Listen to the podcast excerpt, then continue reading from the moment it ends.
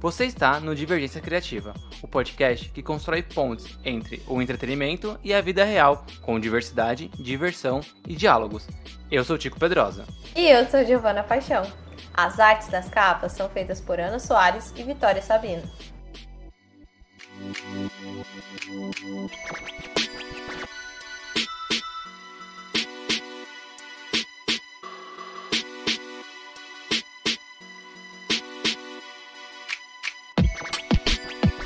Amanhã é um dia especial para os fãs de Star Wars. Amanhã é o May the 4th Be With You, dia 4 de maio, considerado dia de Star Wars.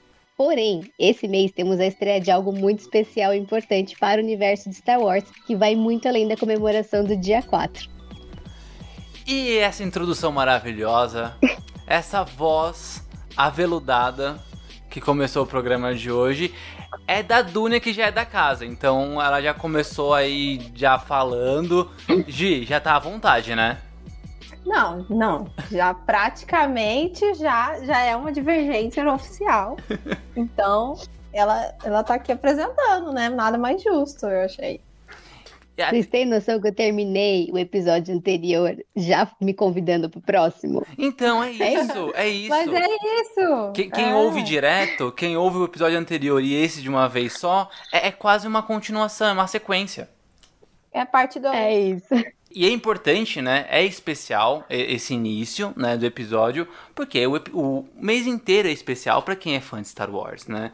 É, porque no dia 27, aliás, a, a Dona tava falando sobre é, essa data importante que vai além da comemoração, né, do May the Force Be With You, que dia 27 estreia uma série muito esperada, né, do Star Wars, muito esperada pelos fãs de Star Wars, e é uma data bem, bem importante também, porque é dois dias depois do aniversário de 45 anos do primeiro filme de Star Wars, Uma Nova Esperança, na época que ele nem se chamava Uma Nova Esperança, era só Star Wars mesmo.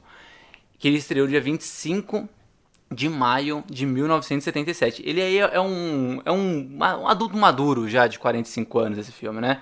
E a série que a gente está falando em questão é Obi-Wan, que estreia no dia 27 lá no Disney Plus. É, e assim, os fãs aí, né, estão esperando essa história há muito tempo, porque a Disney tá enrolando muito para Obi-Wan, né? Primeiro que ia ser um filme. Aí eles lançaram ali Rogue One, Han Solo, não deu muito certo. Aí eles falaram, peraí, vamos voltar um pouco para trás. E aí a Disney segurou esse projeto, mexeu uns pauzinhos ali e resolveu lançar como série. E eu acho que foi uma decisão acertada, assim. Então, a gente vai ter essa série no Disney Plus. Isso aí, e melhor do que é, ver essa série, né, é rever o Ian McGregor como Obi-Wan Kenobi. É ele que vai reprisar o papel que ele fez lá no episódio 1, 2, 3, né, nos filmes ali dos prelúdios. Não só ele, mas também o Hayden Christensen, que interpretou o Anakin Skywalker no episódio 2 e 3. Só que agora ele não vai ser apenas o Anakin, né? Ele já vai ser o vilão formado Darth Vader. Thank you.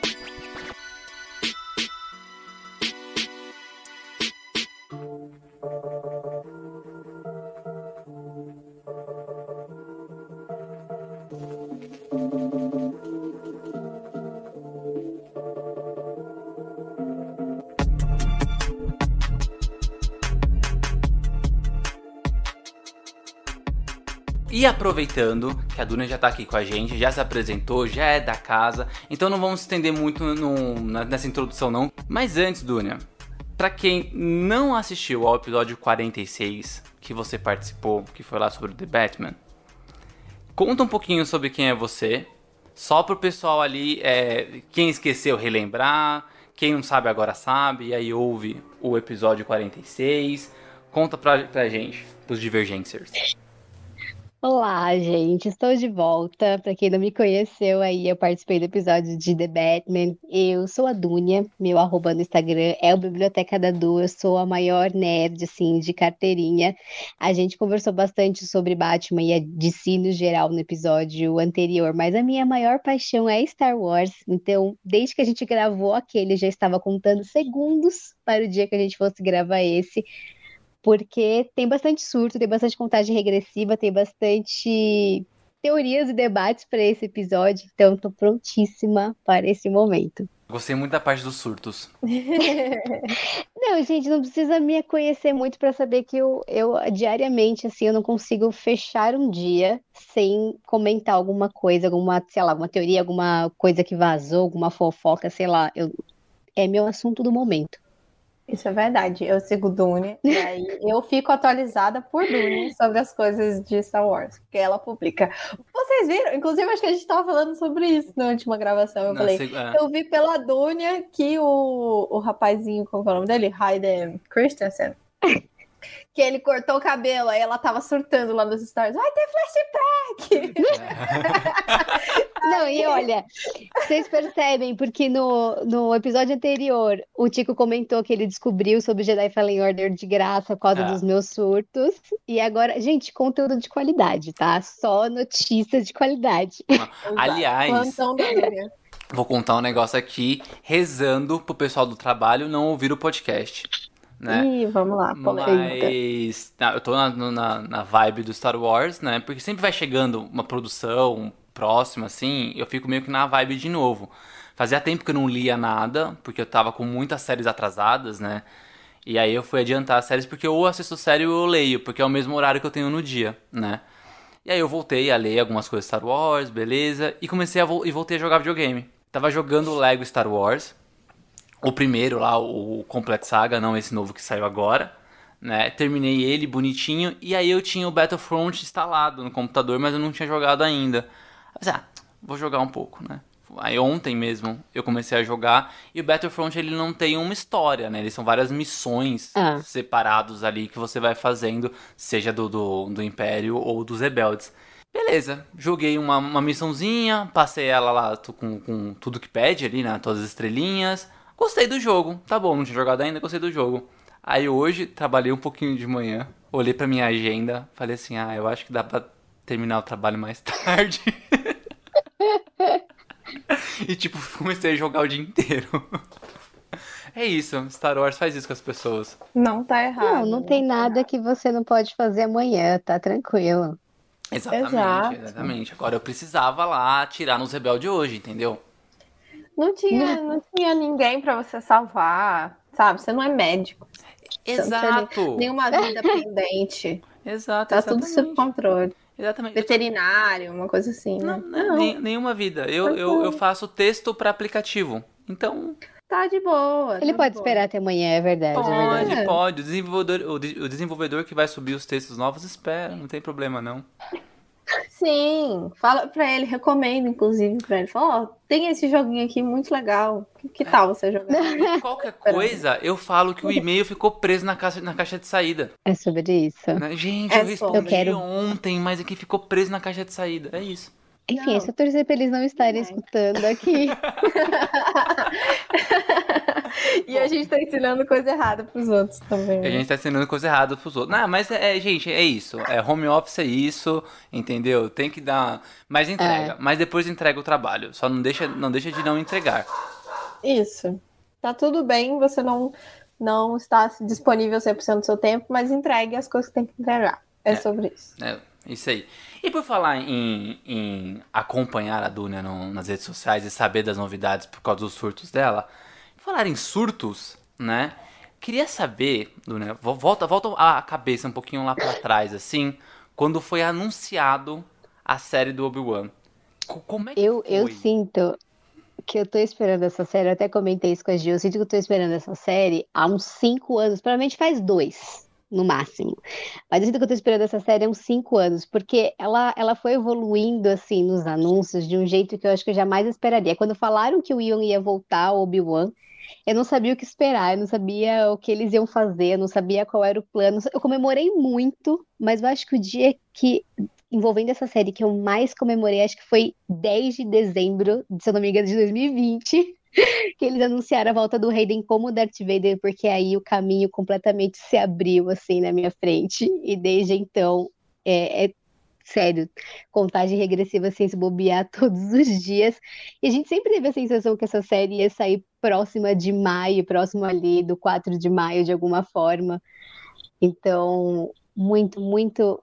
Gente, muita alegria, de verdade. Assim, acho que é um momento que para quem é fã antigo, para quem é fã novo, para quem entende muito, para quem entende pouco do universo, é algo a ser comemorado com uma absurda muita força, porque querendo ou não, são dois dos maiores personagens da saga, na minha opinião, são os dois maiores, não importa que tenha um Luke e uma Leia ali no meio, para mim eles dois sempre foram a, a frente principal.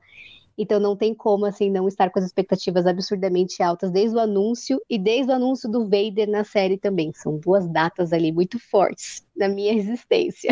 Eu lembro que eu tava numa num Anime Friends, aquele evento de anime, né? E eu tava num stand, né? Com, com a editora Kras. E tava conversando com um amigo meu, o Felipe Castilho.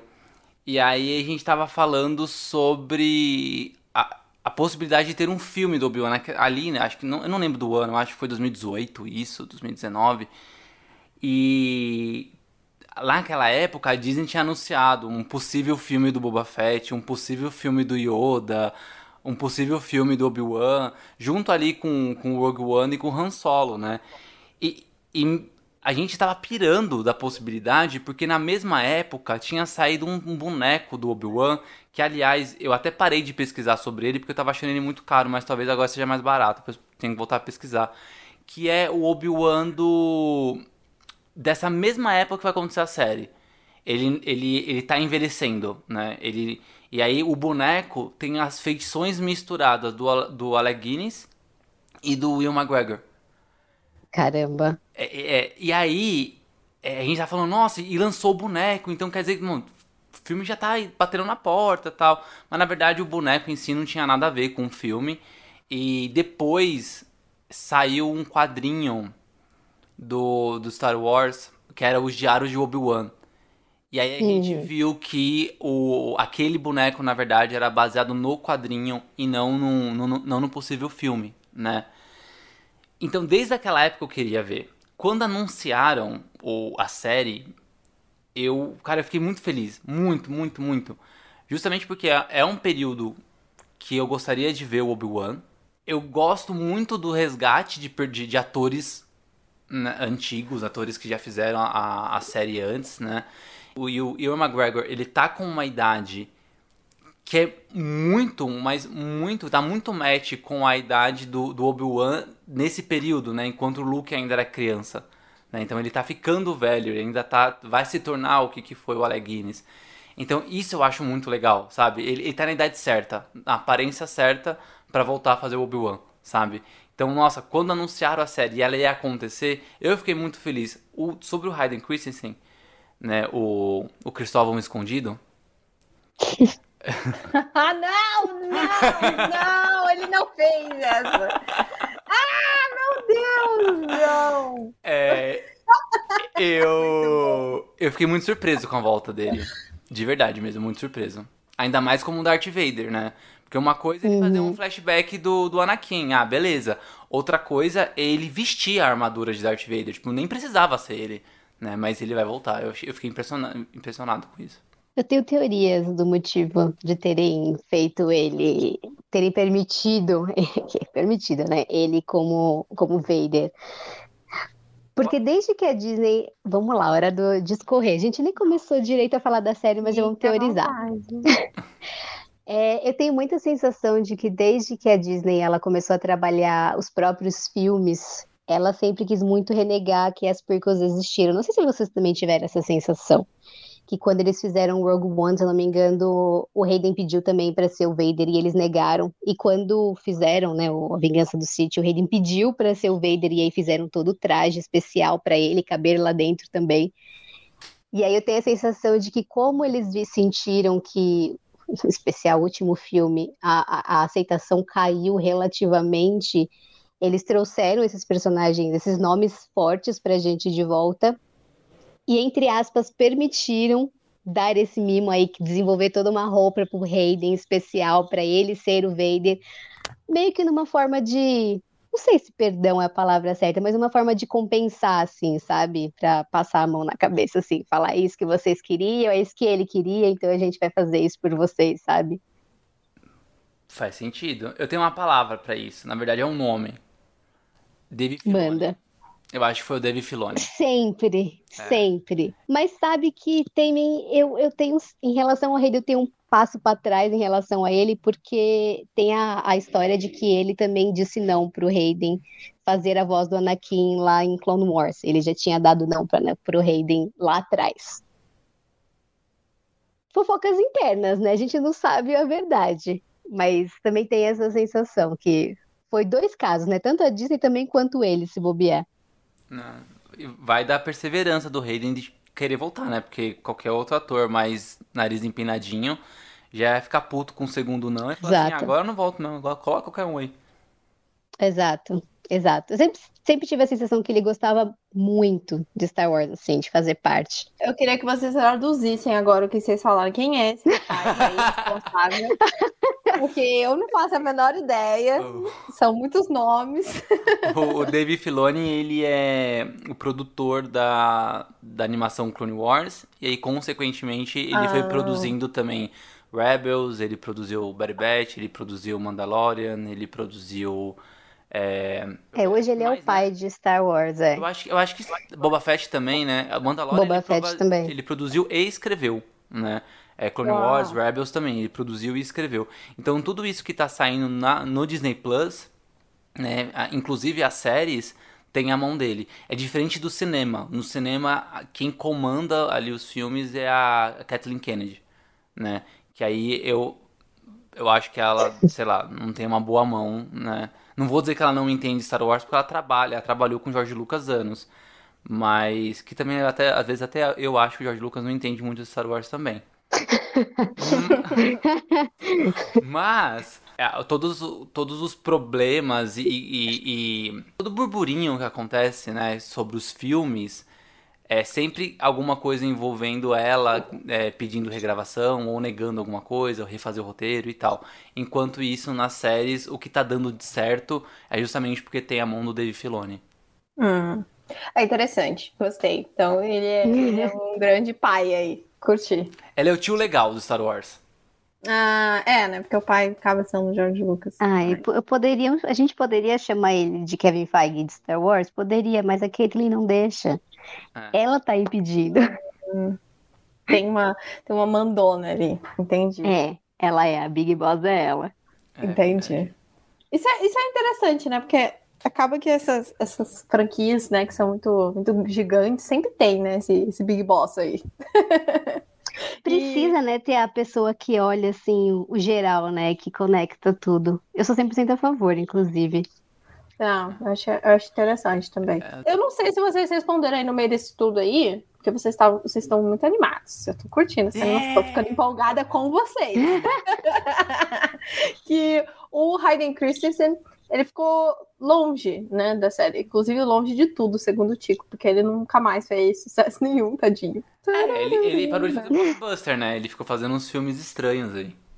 Então, né? Virou artista independente. Mas agora, né, na verdade, ele vai voltar. E vocês estão botando fé nele ou, sei lá, não. Gente, sou a maior passadora de pano da ah. história para ele. Eu também.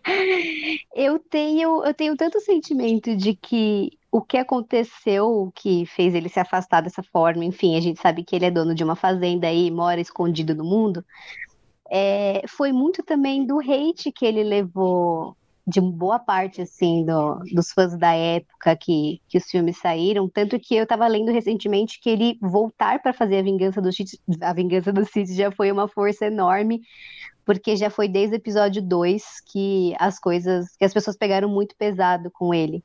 Então, novamente, re, retomando aí o assunto de perdões, eu acho que ele voltar é uma coisa assim gigantesca, uma não uma segunda chance, porque para mim ele nunca precisou de segunda chance. Ah, se alguma coisa, sei lá, nas prequels foram não seguiram o melhor dos caminhos, nunca foi, para na minha opinião, culpa dele. Mas eu fico feliz que eu espero que agora a justiça seja feita, sabe? Eu espero que agora eu, eu já tomei como um, uma missão pessoal não ver ninguém falando mal dele na minha frente, sabe? Então eu acredito bastante, eu tenho bastante esperança. E, e, é muito doido, porque querendo ou não, acho que agora a gente mais vai ver ele debaixo de todo aquele uniforme, debaixo de uma máscara e só em açúcar, provavelmente a gente vai ver ele mesmo. Que eu não, eu não, é uma balança muito doida, assim. Imaginar ele debaixo ali do uniforme e fazendo apenas ali debaixo do uniforme. Eu tô muito curiosa para ver como isso vai acontecer, mas já tem todo o meu apoio do mundo. Mas eu acho que vai mostrar ele sem, sem capacete.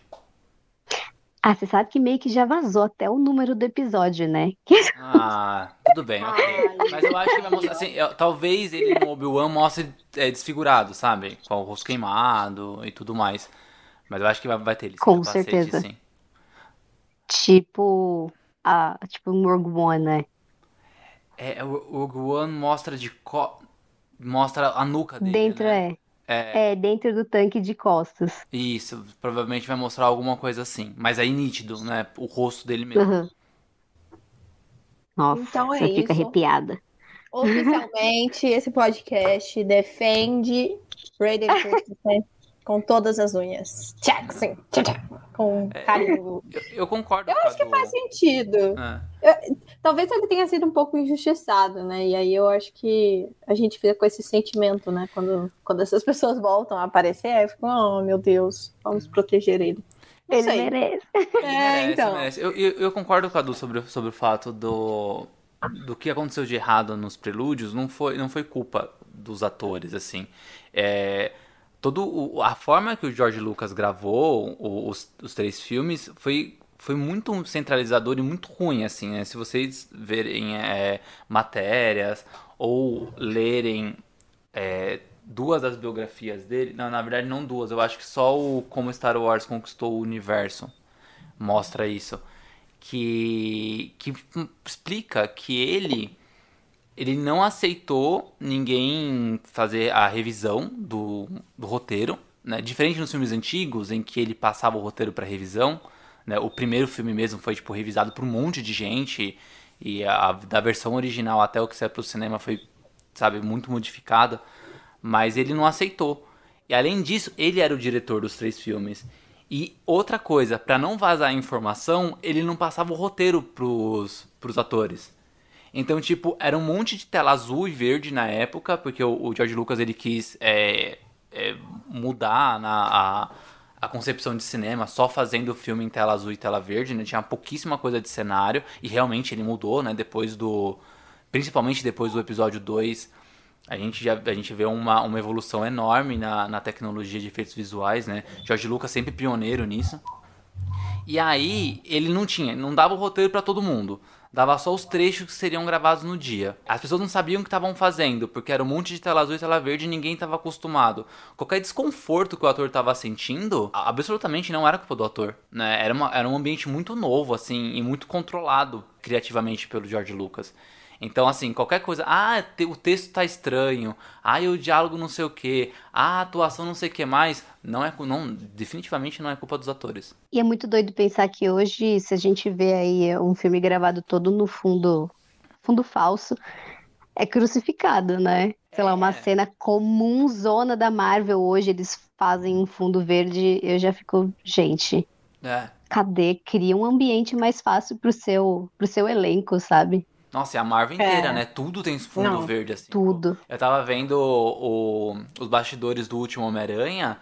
Tem uma cena que eu falei, caceta, isso é fundo verde, que era a cena que o Flash tava numa festa. Aí eu falei assim, gente. Essa mesma que eu tava em mente. É, é só. Ô, gente, é uma casa, coloca um segurante dançando, sabe? Não, era fundo verde. Não, é, é bizarro isso, né? Porque você não dá muita. Claro que todo mundo que tá ali trabalhando é muito competente, né? Mas que desconfortável que deve Ah. ser, né? Você atuar com. Eu, eu fico muito imaginando aquela sketch do Porta dos Fundos, sabe? Que é icônica. Do, Eu cara acho- de verde. É, Ah, sei. é muito bom, é muito bom. Eu fico só imaginando isso quando acontece esse tipo de coisa. A Marvel é muito Você vai ver os making offs, é só telão verde, é o teto verde, o chão verde, o negócio verde, tudo, tudo é verde, né? Tudo. Só a pessoa que tá ali que não tá verde, e depende da pessoa ainda, né? Mas. Mas, mas, por exemplo, É. é 20 anos depois do episódio 2, episódio 2 de 2002, né? 20 anos Uhum. depois, as pessoas já estão acostumadas já. E hoje tem tecnologia suficiente para o diretor, ele tem um mockup ainda muito grosseiro sobre como que é o cenário. Então ele Sim. grava e tem uma televisãozinha que ele já vê como é, como vai ser ali a composição do ambiente e depois ele mostra pro ator, ó, tá vendo, ó, a gente te colocou aqui, você tá fazendo não sei o que, isso que mais. Então, hoje, beleza. Agora, vai, volta 20 anos atrás, sabe? Que não tinha essa tecnologia. Tudo era na pós, sabe?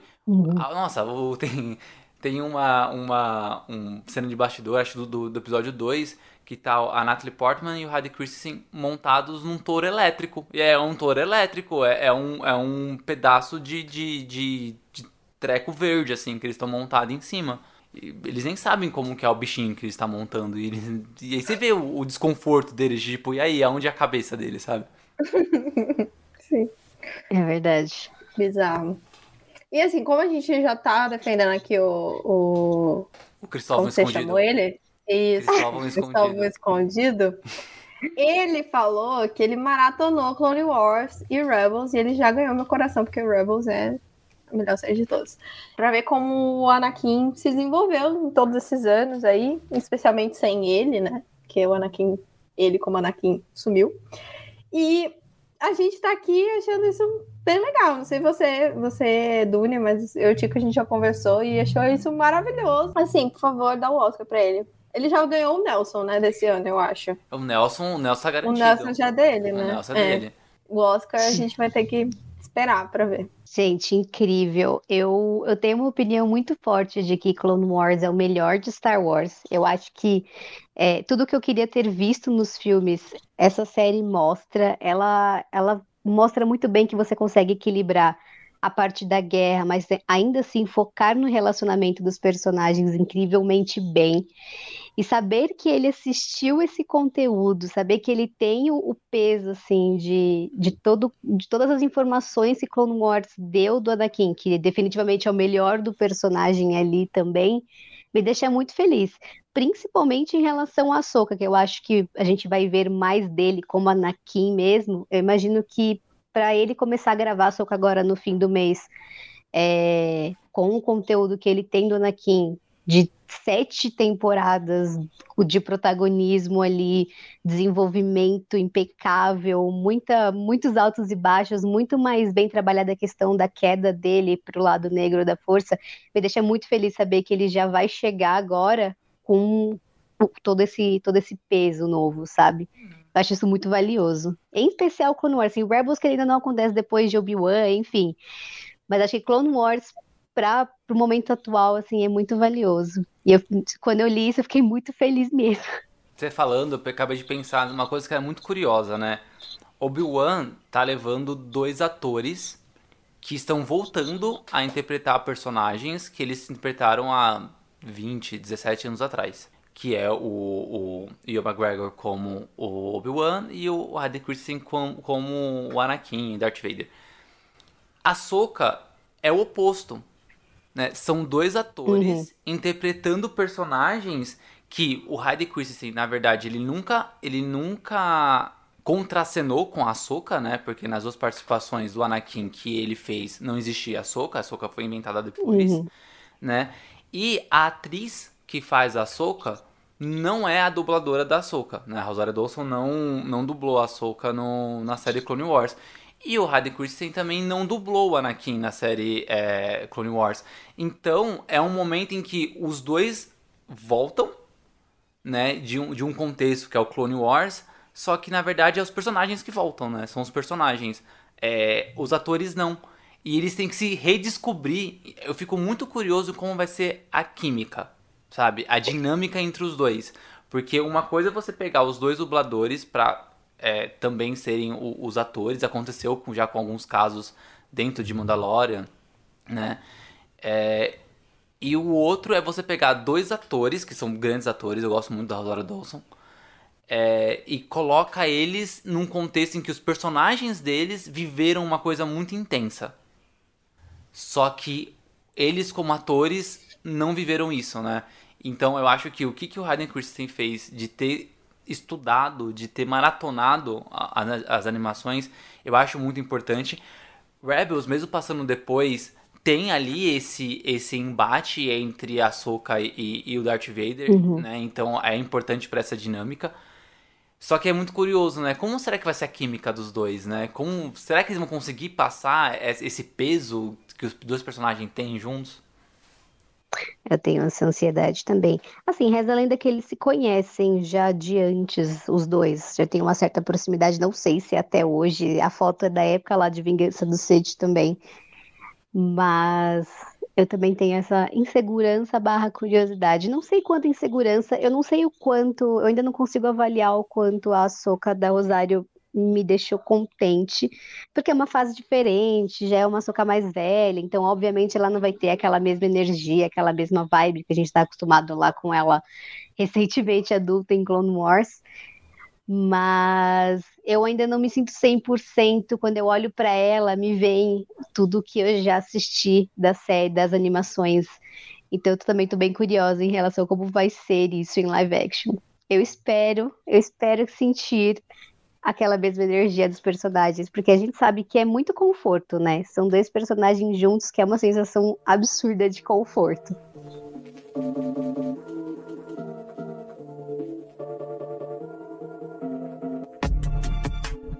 Então a gente vai ter volta aí desses personagens, né? O Tipo comentou, tanto o Obi-Wan quanto o Darth Vader, que é icônico sempre. E aparentemente, há boatos que, né? Aí a Dunia vai fazer o plantão Dunia e informar pra gente se boatos são verdade ou não. Eles podem se encontrar aí na série. E dizem as más línguas, as más línguas da cronologia, que isso vai dar uma atrapalhada no, no caminhar aí. Tá meio errado. Se você fizer os cálculos lá. A gente é de humanas, a gente nem Mas, assim, tem gente que gosta das coisas certinhas, vai falar: não, não, não, tá errado isso aqui. De acordo com isso, isso, isso tá errado. O que, que vocês acham? Vocês acham que realmente vai dar uma atrapalhada ou foda-se? Legal. Ah, não, não. Vamos lá, momento reflexão aqui. Eu tenho muito para mim que o imperador, ele jamais deixaria que eu, alguns Jedi sobrevivesse pós, né, os acontecimentos de A Vingança do Sith, certo? Certo. Tanto que os inquisidores, eles surgem aí para isso. Uh, o Obi-Wan, ele vai ter que seguir com a vida dele, ele vai ter que acompanhar aí o Luke à distância, e enfim, eu, eu não consigo imaginar a situação onde o Obi-Wan seguiria com a vida dele, sabendo que o Vader tá aí arrasando com metade da galáxia em paz, ao mesmo tempo que eu não conseguiria imaginar o Vader no seu momento de maior ódio maior pressão em relação ao, ao imperador, sabendo que o, Obi-Wan e até o imperador sabe também do Yoda, então sabendo que esses dois gigantes poderiam estar por aí reunindo Jedi para criar uma nova ordem, eu não consigo imaginar onde a vingança do Sith termina e onde a, a nova, uma nova esperança começa, uma situação onde eles não se reencontraram, eles não se esbarraram, eles não criaram tensão um com o outro em nenhum momento quanto mais eu assisto, acho que quanto mais eu leio, quanto mais, sei lá, eu vou atrás aí do universo expandido, mais essa informação de que se passaram muitos anos entre um, um encontro e outro, e ambos os lados viveram sem, sem se esbarrar, sem um ir atrás do outro, sabendo que o outro existe, sabe?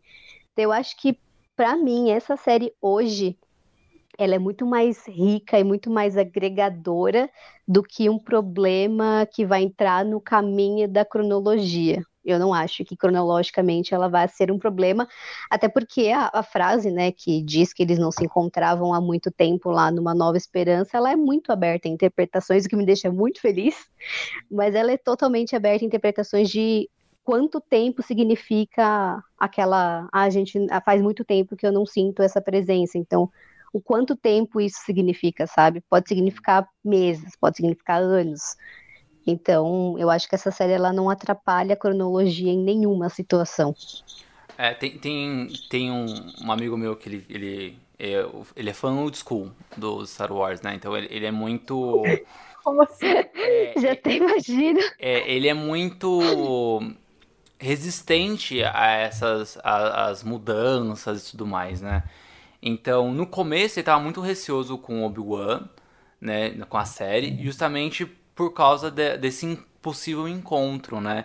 E a frase que ele se apegou foi a frase do Darth Vader, que quando o Darth Vader fala assim que quando a gente se encontrou pela última vez, eu era o aprendiz, agora eu sou o mestre Ah, né?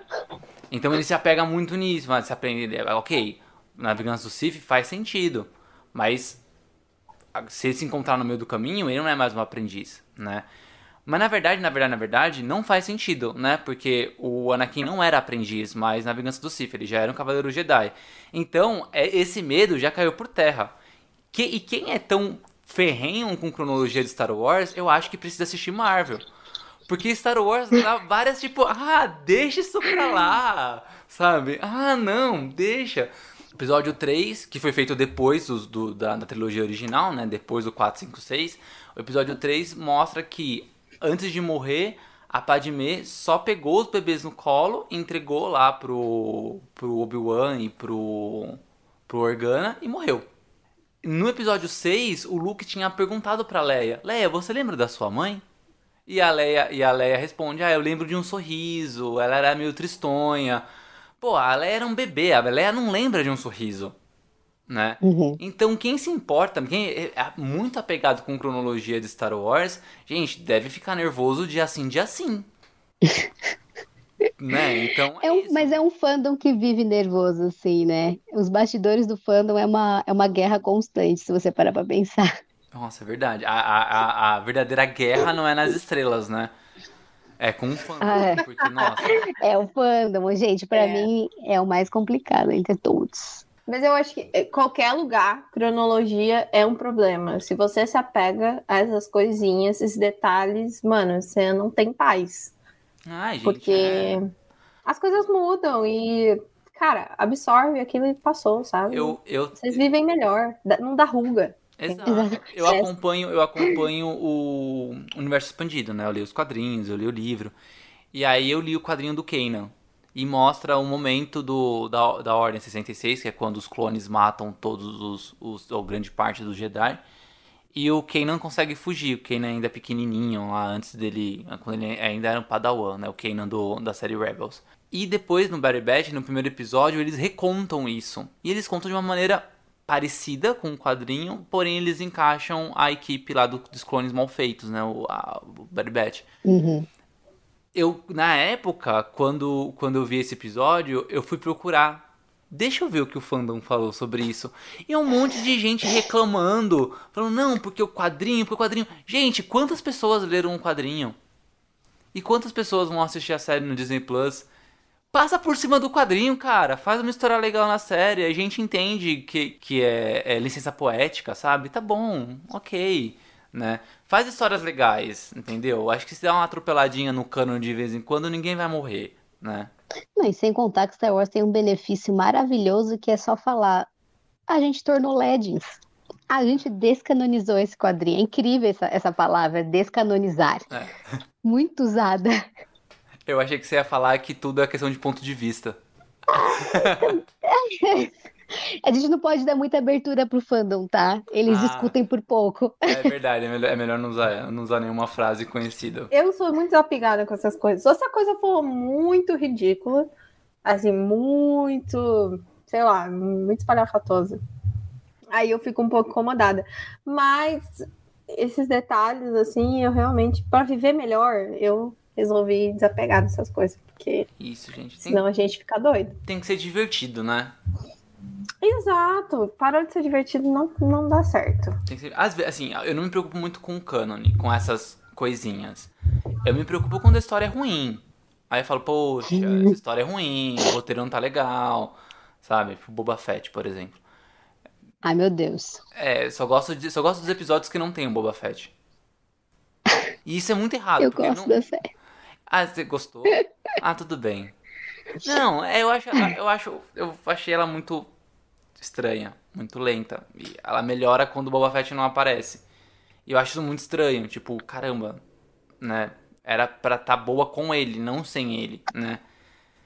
Mas. Eu, eu acho que a única coisa que o fandom de Star Wars deveria concordar absolutamente é sobre o episódio 9. De resto, a gente sabe que sempre vai ter um que prefere. Agora, o episódio 9, a, É todo mundo nessa todos. conversa aqui. Ah, peraí, que vou estar apertando o botão sair. É mentira, eu falei brincando, só pra ver o que aconteceu. Eu vou estar me tenho que retirando dessa aqui. conversa. É brincadeira. Eu só queria ver qual, qual ia ser a, a reação. Não, o Não, 9 é não, realmente não. o pior de todos. O Definitivamente 9, não. o 9 fez o Han Solo virar, virar um filme bom. É isso, ele, ele tem essa capacidade, né? E eu ainda que eu sempre eu achei o, o filme do Han Solo sempre um bom uma sessão da tarde, sabe? Nunca É. tive nada contra ele. Eu também. Agora, episódio 9, eu me sinto aquele tio de 37 anos abrindo o Twitter para poder falar, porque na minha época, Star Wars não fazia. Eu me senti assim saindo do episódio 9. É, eu fiquei, eu fiquei bem, bem chateado também. Mas vamos falar de coisa boa? Vamos, Vamos. por favor. Vamos falar de coisa boa. Que a gente tava falando é, sobre a série do Obi-Wan, tá chegando e tal, e tem os vilões, né? A gente falou sobre o Darth Vader, ele vai ser uma figura vilanesca, mas eu duvido muito que ele seja o principal vilão, né? Ele deve ser só. Ele deve aparecer, mas eu não sei se ele vai ter um embate muito vilanesco, assim, de perseguição dentro da história. Porque, você, porque a gente tem os Inquisidores, né? E aí quem é, jogou Fallen Order, quem é, assistiu Rebels, quem leu os quadrinhos do, do Darth Vader, conhece os Inquisidores, né? Que são é, pessoas sensíveis à força, porém eles não são Siths. Eles são ali controlados pelos Siths para ir atrás de Jedi, para caçar Jedi e, e matar que eles conseguiram sobreviver à Ordem 66. E aí a gente vai ter na série o Grande Inquisidor, que é o principal vilão da primeira temporada de Rebels. E a gente vai ter uma Inquisidora é, nova, né? Ainda não utilizada na série, que é a terceira irmã. O que, que você acha que eles podem fazer na história? Como vai ser essa dinâmica? Se tá ansiosa ou não? Olho, aparece o, o grande irmão, o, o grande inquisidor. Aparece, eu acho que. Eu esqueci o número dele, eu acho que é o décimo irmão. Que usa um chapéuzinho meio de, de oriental, que ele também Uhum. aparece em Rebels. Agora eu não lembro o número dele. Ah, Mas. eu vou caçar aqui enquanto Caça. isso. E, e aí, é isso. O que, que você acha? Como vai ser essa dinâmica? Lembrando que o grande inquisidor não pode morrer. Porque ele. é, ele, ele se, passa. Essa série se passa antes do, de Rebels e ele tem que estar vivinho pra ser o vilão principal de Rebels, pelo menos na primeira temporada. Chato. Gente, me deixa. Sério, eu tenho um apego a. É... Eu espero que não seja cancelada. Eu não tenho apego pelos Inquisidores, tá, gente? Eu tenho apego pelo visual deles. Eu acho o visual deles uma das melhores coisas que Star Wars já fez, assim, em toda a sua existência.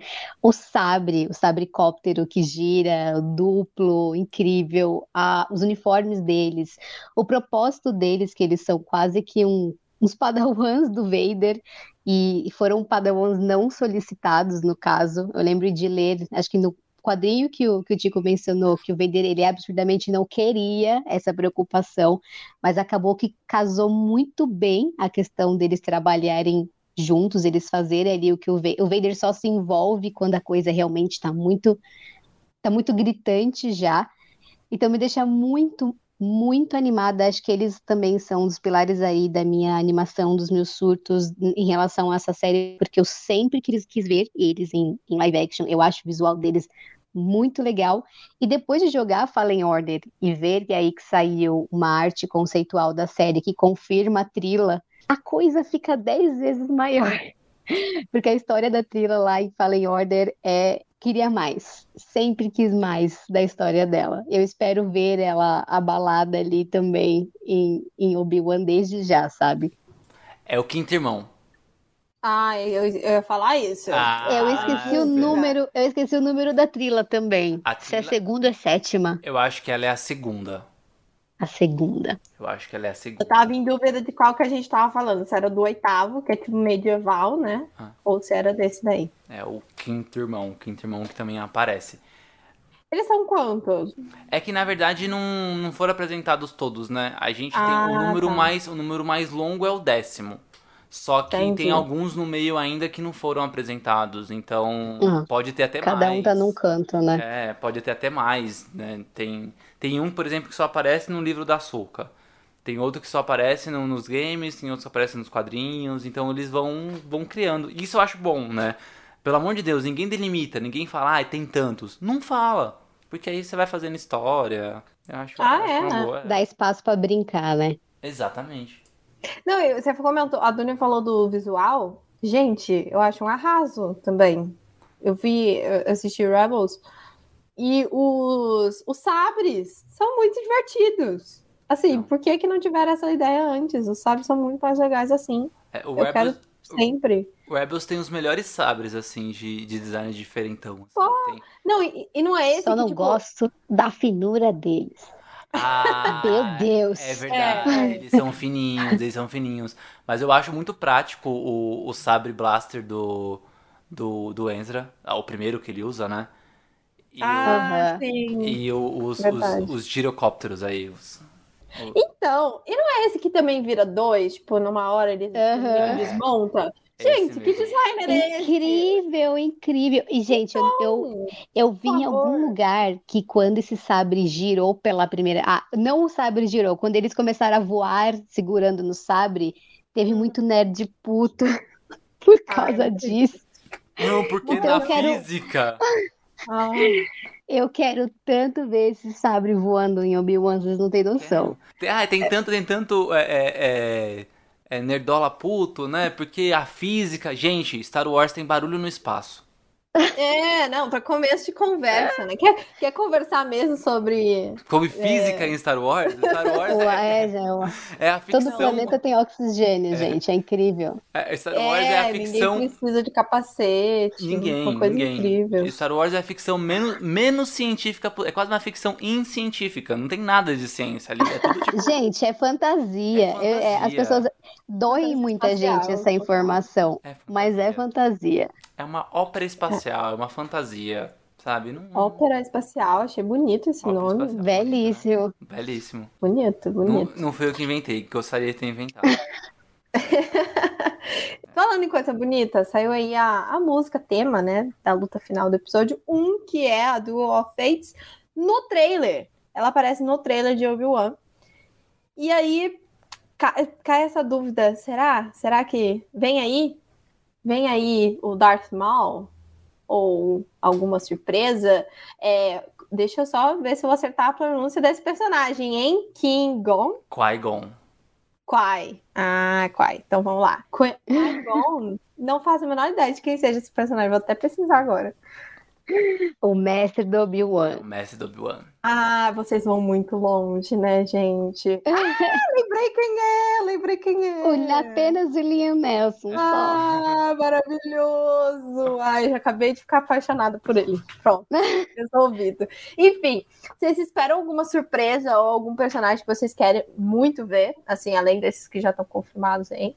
Eu não quero o Maul nessa série. Eu sou tremendamente contra.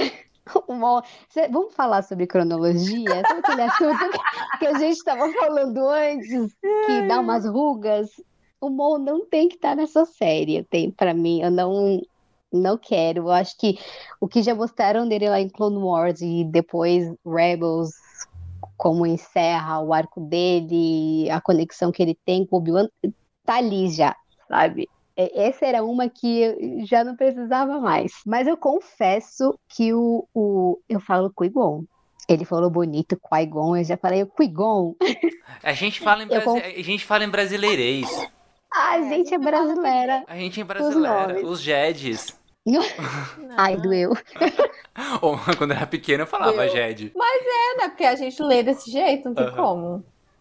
Tá tudo bem. Então, Não, tá tudo bem. Ma- Mas em relação ao, ao Qui-Gon, eu confesso que eu, eu não sei se eu gostaria de ver ele fisicamente ou só como uma voz. Mas eu vi uma teoria de uma pessoa no Twitter que eu abracei ela como se fosse um filho, assim, para mim. Porque recentemente eu li aquele livro que chama Master and Apprentice, né? Não saiu no Brasil, infelizmente. Eu acho um crime, porque tá no segundo lugar, assim, dos melhores livros de Star Wars que eu já li.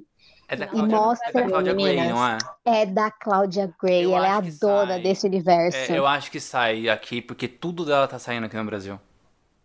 Eu já Ai. perdi a fé, mas porque ele é muito antigo, né? O- o último que saiu dela aqui no Brasil é realmente uma publicação, entre aspas, recente, o livro da Leia. Mas esse é um livro muito antigo, muito antigo também, não sei exatamente o ano, mas ele já tem um tempinho aí.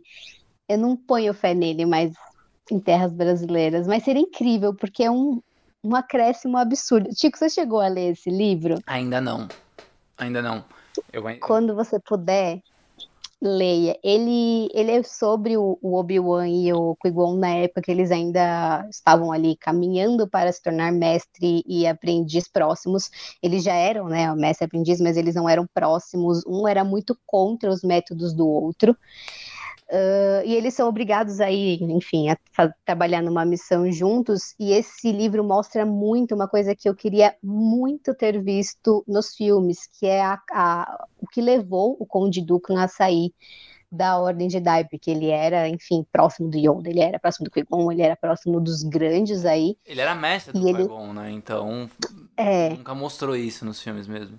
Nunca, nunca mostrou, e é, um, a coisa, é uma coisa que passa muito rapidamente, e esse livro mostra porque é tão importante, assim, a, a relação dele com a Ordem, porque ele, ele deixa a Ordem, também tem um livro dele, mas esse eu gosto mais, é, e mostra bastante que ele e o Qui-Gon, eles tinham uma proximidade especial, porque eles eram praticamente obcecados pela profecia do escolhido, em, em toda, todas as profecias, no geral, assim, da da mitologia Jedi eles gostavam bastante, mas a do escolhido em específico, eles eram muito especialistas no assunto, eles liam muito, eles sabiam que tem um, enfim, eu não sei dizer certinho, mas por exemplo, a profecia dizia que tal coisa vai acontecer para tal coisa acontecer, e aí você vai saber que o escolhido apareceu, e aí essas coisas começam a acontecer, o Dooku já não faz mais parte da Ordem Jedi, e o Qui-Gon ele fica obcecado porque ele sente que o escolhido está chegando a qualquer momento, e isso é uma coisa importante para ele. Então eu acho que faria muito sentido. Ele descobre o Anakin, no fim das contas, é ele que encontra o escolhido, e as pessoas duvidam por causa desse- dessa obsessão que ele tinha pelo, pela profecia. Então, a gente não viu novamente nos filmes o porquê duvidam muito que o Anakin é o escolhido, porque o, o Qui-Gon ele era obcecado por esse assunto. Então, eu acho que eu vi uma teoria de que se o Qui-Gon aparecesse nessa série, ele seria como uma voz para o Vader e não para o Obi-Wan. E isso mexeu comigo de todas as formas. Foi logo depois que eu li, foi logo depois que eu li esse livro e fez um sentido assim absurdo na minha cabeça, porque de todas as pessoas, o Qui-Gon seria provavelmente o único que entenderia que o Anakin precisava ir para o lado negro da força e se tornar o Vader para concluir a profecia. Então talvez ele seja uma uma presença para o Anakin, mas não como uma presença ruim, né? Uma, uma, uma crítica, mas como algo positivo para ele, sabe? Algo que não deixasse ele enlouquecer de vez e partir para cima do Palpatine, por exemplo, porque eles nunca se deram bem. Isso é uma coisa que eu também quero muito ver nessa série, que eles nunca se deram bem. Então eu queria muito ver o Qui-Gon e queria muito ver ele com o Vader, não com o Obi-Wan. Que eu acho que o assunto dele com o Obi-Wan também tá meio que entre aspas, resolvido, apesar da gente ver que o Obi-Wan talvez tenha reencontrado ele nas meditações, nos livros aí, enfim. Uhum. Mas eu queria muito ver ele com o Vader, porque é uma relação que ambos mereciam ter conhecido ambos, sabe? Faz muito sentido. Tem umas coisas que eu comecei a pensar, assim, quando eu vi o trailer e vi tocando do Off the Fates, eu super comprei pra mim a ideia de que o Darth Maul poderia aparecer em algum momento, né? É, eu, eu não acho tão ruim assim. E eu, eu até, fazendo algumas contas, talvez ele até encaixe na cronologia. Porque ele morre em Rebels, né? É. Então ele morre, Obi-Wan passa antes, então beleza, ele tá vivo. E ainda tem aquela participação lá no filme do Han Solo, que tá jogada aquela participação. Então faz sentido, Total. ele, ele ainda tá fazendo alguma coisa pós final de Clone Wars.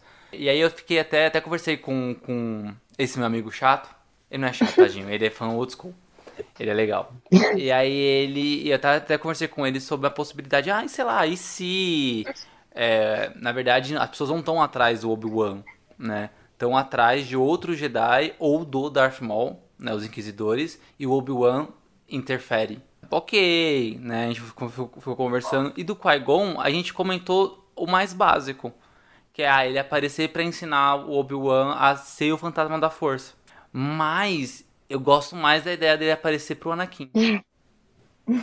incrível, é... incrível, muda a vida essa teoria. É, a, até porque o, o, Vader, ele tanto nos livros, livros, quadrinhos, qualquer coisa que seja no universo expandido, mas já do cânone, não mostra muito o processo dele se tornar Vader é, no, intimamente, sabe? No sentimento, nas emoções. Porque não é de um dia pro outro que você é, odeia, não é de um dia pro outro que você se torna mal, não é de um dia pro outro. É, eu acho que essas coisas são gradativas. Mesmo você ali estando dentro do lado sombrio, né? Ao mesmo tempo que você é uma boa pessoa e você escorrega no lado sombrio, o contrário também acontece. Uhum. Você tá no lado sombrio, você dá uma. Opa, e se eu amar alguém? Ah, não, não, amar não pode, entendeu? Eu acho que. E se eu tiver compaixão?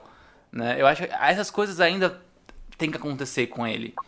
E não, e não mostra. Tipo, em todos os livros ali do início da. O ano 1, né? Do Darth Vader, né? Livros, quadrinhos. Ele já tá. Ele é mais uma questão de aprendendo a utilizar a, o lado sombrio em si do que essas questões internas sobre emoções, etc. O quadrinho ainda mostra um pouquinho ele com a Padmé, né? Ele lembra muito dela e tudo mais. Mas seria muito interessante que 10 anos depois que ele é o Vader, aparecesse o Qui-Gon para derrubar por terra esse lance dele ser parrudo, sabe? Porque, pô, é, uhum. o, é o cara que, que acreditou nele, é o cara que levou ele pra Ordem Jedi. Ele, o, o Anakin não tinha uma proximidade com, com o Obi-Wan. O Obi-Wan era um irmão mais velho. A figura paterna era o Qui-Gon, se a gente lembrar do episódio 1. Total. Ou seja, essa é a teoria do momento. Plantei. O problema é se não acontecer. Ah. Vai ser triste pra Tudo bem, tudo bem, tudo bem. E assim, tirando o Darth Maul, tem mais alguém que eu sei? Não, não pode aparecer. Definitivamente. É você. É, não me cancelem, mas o Yoda. Ah, é verdade, é, concordo. Eu não acho que o Yoda apareceria de todas as formas, mas a gente sabe que ele tá aí, e a gente sabe que ele deixou aí o Obi-Wan com algumas missões aí pessoais de, de, autoconhecimento, enfim, eu não gostaria de ver o Yoda nessa série. É, eu concordo, eu concordo. Eu acho que um que vai aparecer de qualquer jeito vai ser o Imperador. Sim. O mesmo ator lá, sei se é o nome dele Sim. agora, mas acho que aparece. O Ian. É, e o Qui-Gon eu acho que também pode aparecer. É, o Yoda também não quero, não. Uma coisa que eu queria lembrar, Ti, qual foi o episódio que a gente falou sobre os vilões? Socorro!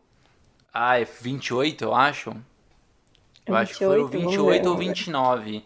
É um que tem um Venom na, na, na capa. Ah, é 28. É, ser mal está na moda. Muito bem.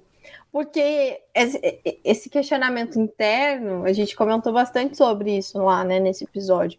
Porque acaba que realmente, né, o Vader não tem esse, esse negócio. A gente, pelo menos a gente não vê. Provavelmente ele tem, né? Porque a, a gente vai lá na construção de personagem, né? Aí deve ter alguma que não, uma questão, mas não pensou nisso, definitivamente. Não, não, mas alguém, um estagiário aí de roteiro deve ter feito isso, provavelmente, ah, em algum é. momento.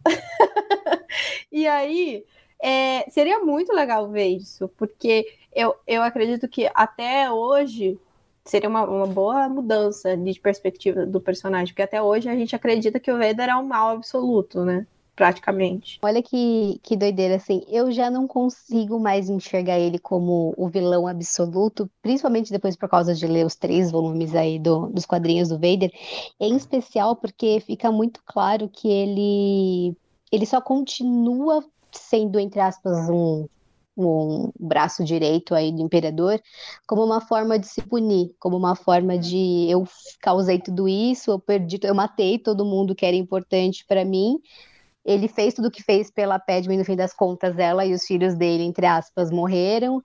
E ele continua ali ao lado do, do, imperador, porque um, ele é mais fraco que o imperador por causa né, das condições ali do uniforme, e dois, porque ele não, não tem por que fazer diferente. Então, quando o Luke aparece, ele imediatamente muda toda a perspectiva, ele já começa a enxergar ali um futuro diferente. E eu acho que a presença do Qui-Gon, desde agora, ele não precisa ser uma presença no sentido de, ah, ele tá tentando levar o Anakin de volta para o lado bom da força. Não, ele pode ser simplesmente uma mão que fala, aquela a mão que diz do tipo, esse não é o fim, sabe? não, não, não, não enlouqueça aí, faça algo que vai ser prejudicial para você, porque tem mais depois disso. Alguma coisa nesse sentido, eu imagino, sabe? Seria mais um suporte, talvez, né? um apoio ali, mas não porque ele merece um apoio. É, não por isso. É aquela, é aquela frase do, Mas... do Doutor Estranho no Vingadores Guerra Infinita. Que quando, acho que era a joia do tempo, quando o Thanos vai pegar a joia do tempo, o Doutor Estranho olha tudo que tá acontecendo entrega a joia do e tempo, deixa. que ele fala assim: Eu vi não sei quantos bilhões de possibilidades. É isso. E aí ele entrega. É e aí a gente ah, entende sim. que tudo que culmina no estalo blá, blá, blá, era para ter acontecido, porque no final eles iam conseguir reverter. Eu acho que uhum. poderia ser alguma coisa parecida com isso, sabe? Tipo, ele aparecer e tipo, você, tá. Você tá zoando tudo aqui? Tá bom. Pode Tudo zoar. bem. Você Continua. Ainda, você ainda é o escolhido. É, continua que tá pouco. Você ainda é o escolhido. Essa é uma é. frase muito muito hum. gritante. É. Não, então, eu acho que faz super parte. Eu acho que melhora, melhoraria, nossa, travei agora na palavra. Melhoraria a nossa visão do, do Vader, né? Porque, por exemplo, Túnia leu o, os quadrinhos. Tico também. Eu, gente, só, eu sou a representação aqui do público médio que só assistiu os filmes. e mal é mal uma animação. Então eu acho que seria muito rico para quem tá assistindo e quem acompanha mais superficialmente, assim, de entender esse outro lado. Eu já quero, agora vocês me convenceram. Se... Ai, meu Deus, as expectativas foram criadas. Se expectativas foram criadas, com certeza. Se não tiver, eu vou bloquear a Dunia no Instagram Nunca não, mais vou conversar não. com ela. Aquele que é culpa dela, né? É culpa da Dúria. Desculpa aí, galera. Desculpa. Mas... É, agora vocês imaginam como eu vivo diariamente com tamanhas expectativas? É isso que eu tô querendo dizer. Não tá sendo fácil, gente. Não, não, eu imagino. Mas assim, vamos tomar uma aguinha? E aí, nesse intervalinho aí que a gente toma uma água, você escuta aí um, um, uma chamada legal. Que é um reclames fazer... do Plim Plim, segundo reclames o antigo Faustão. Plim -plim. Isso, verdade. Nem pode mais falar isso, não, né? Não pode. Mas enquanto a gente toma água, você vai aí. Também pode tomar sua água, fique à vontade. Mas a gente volta rapidinho.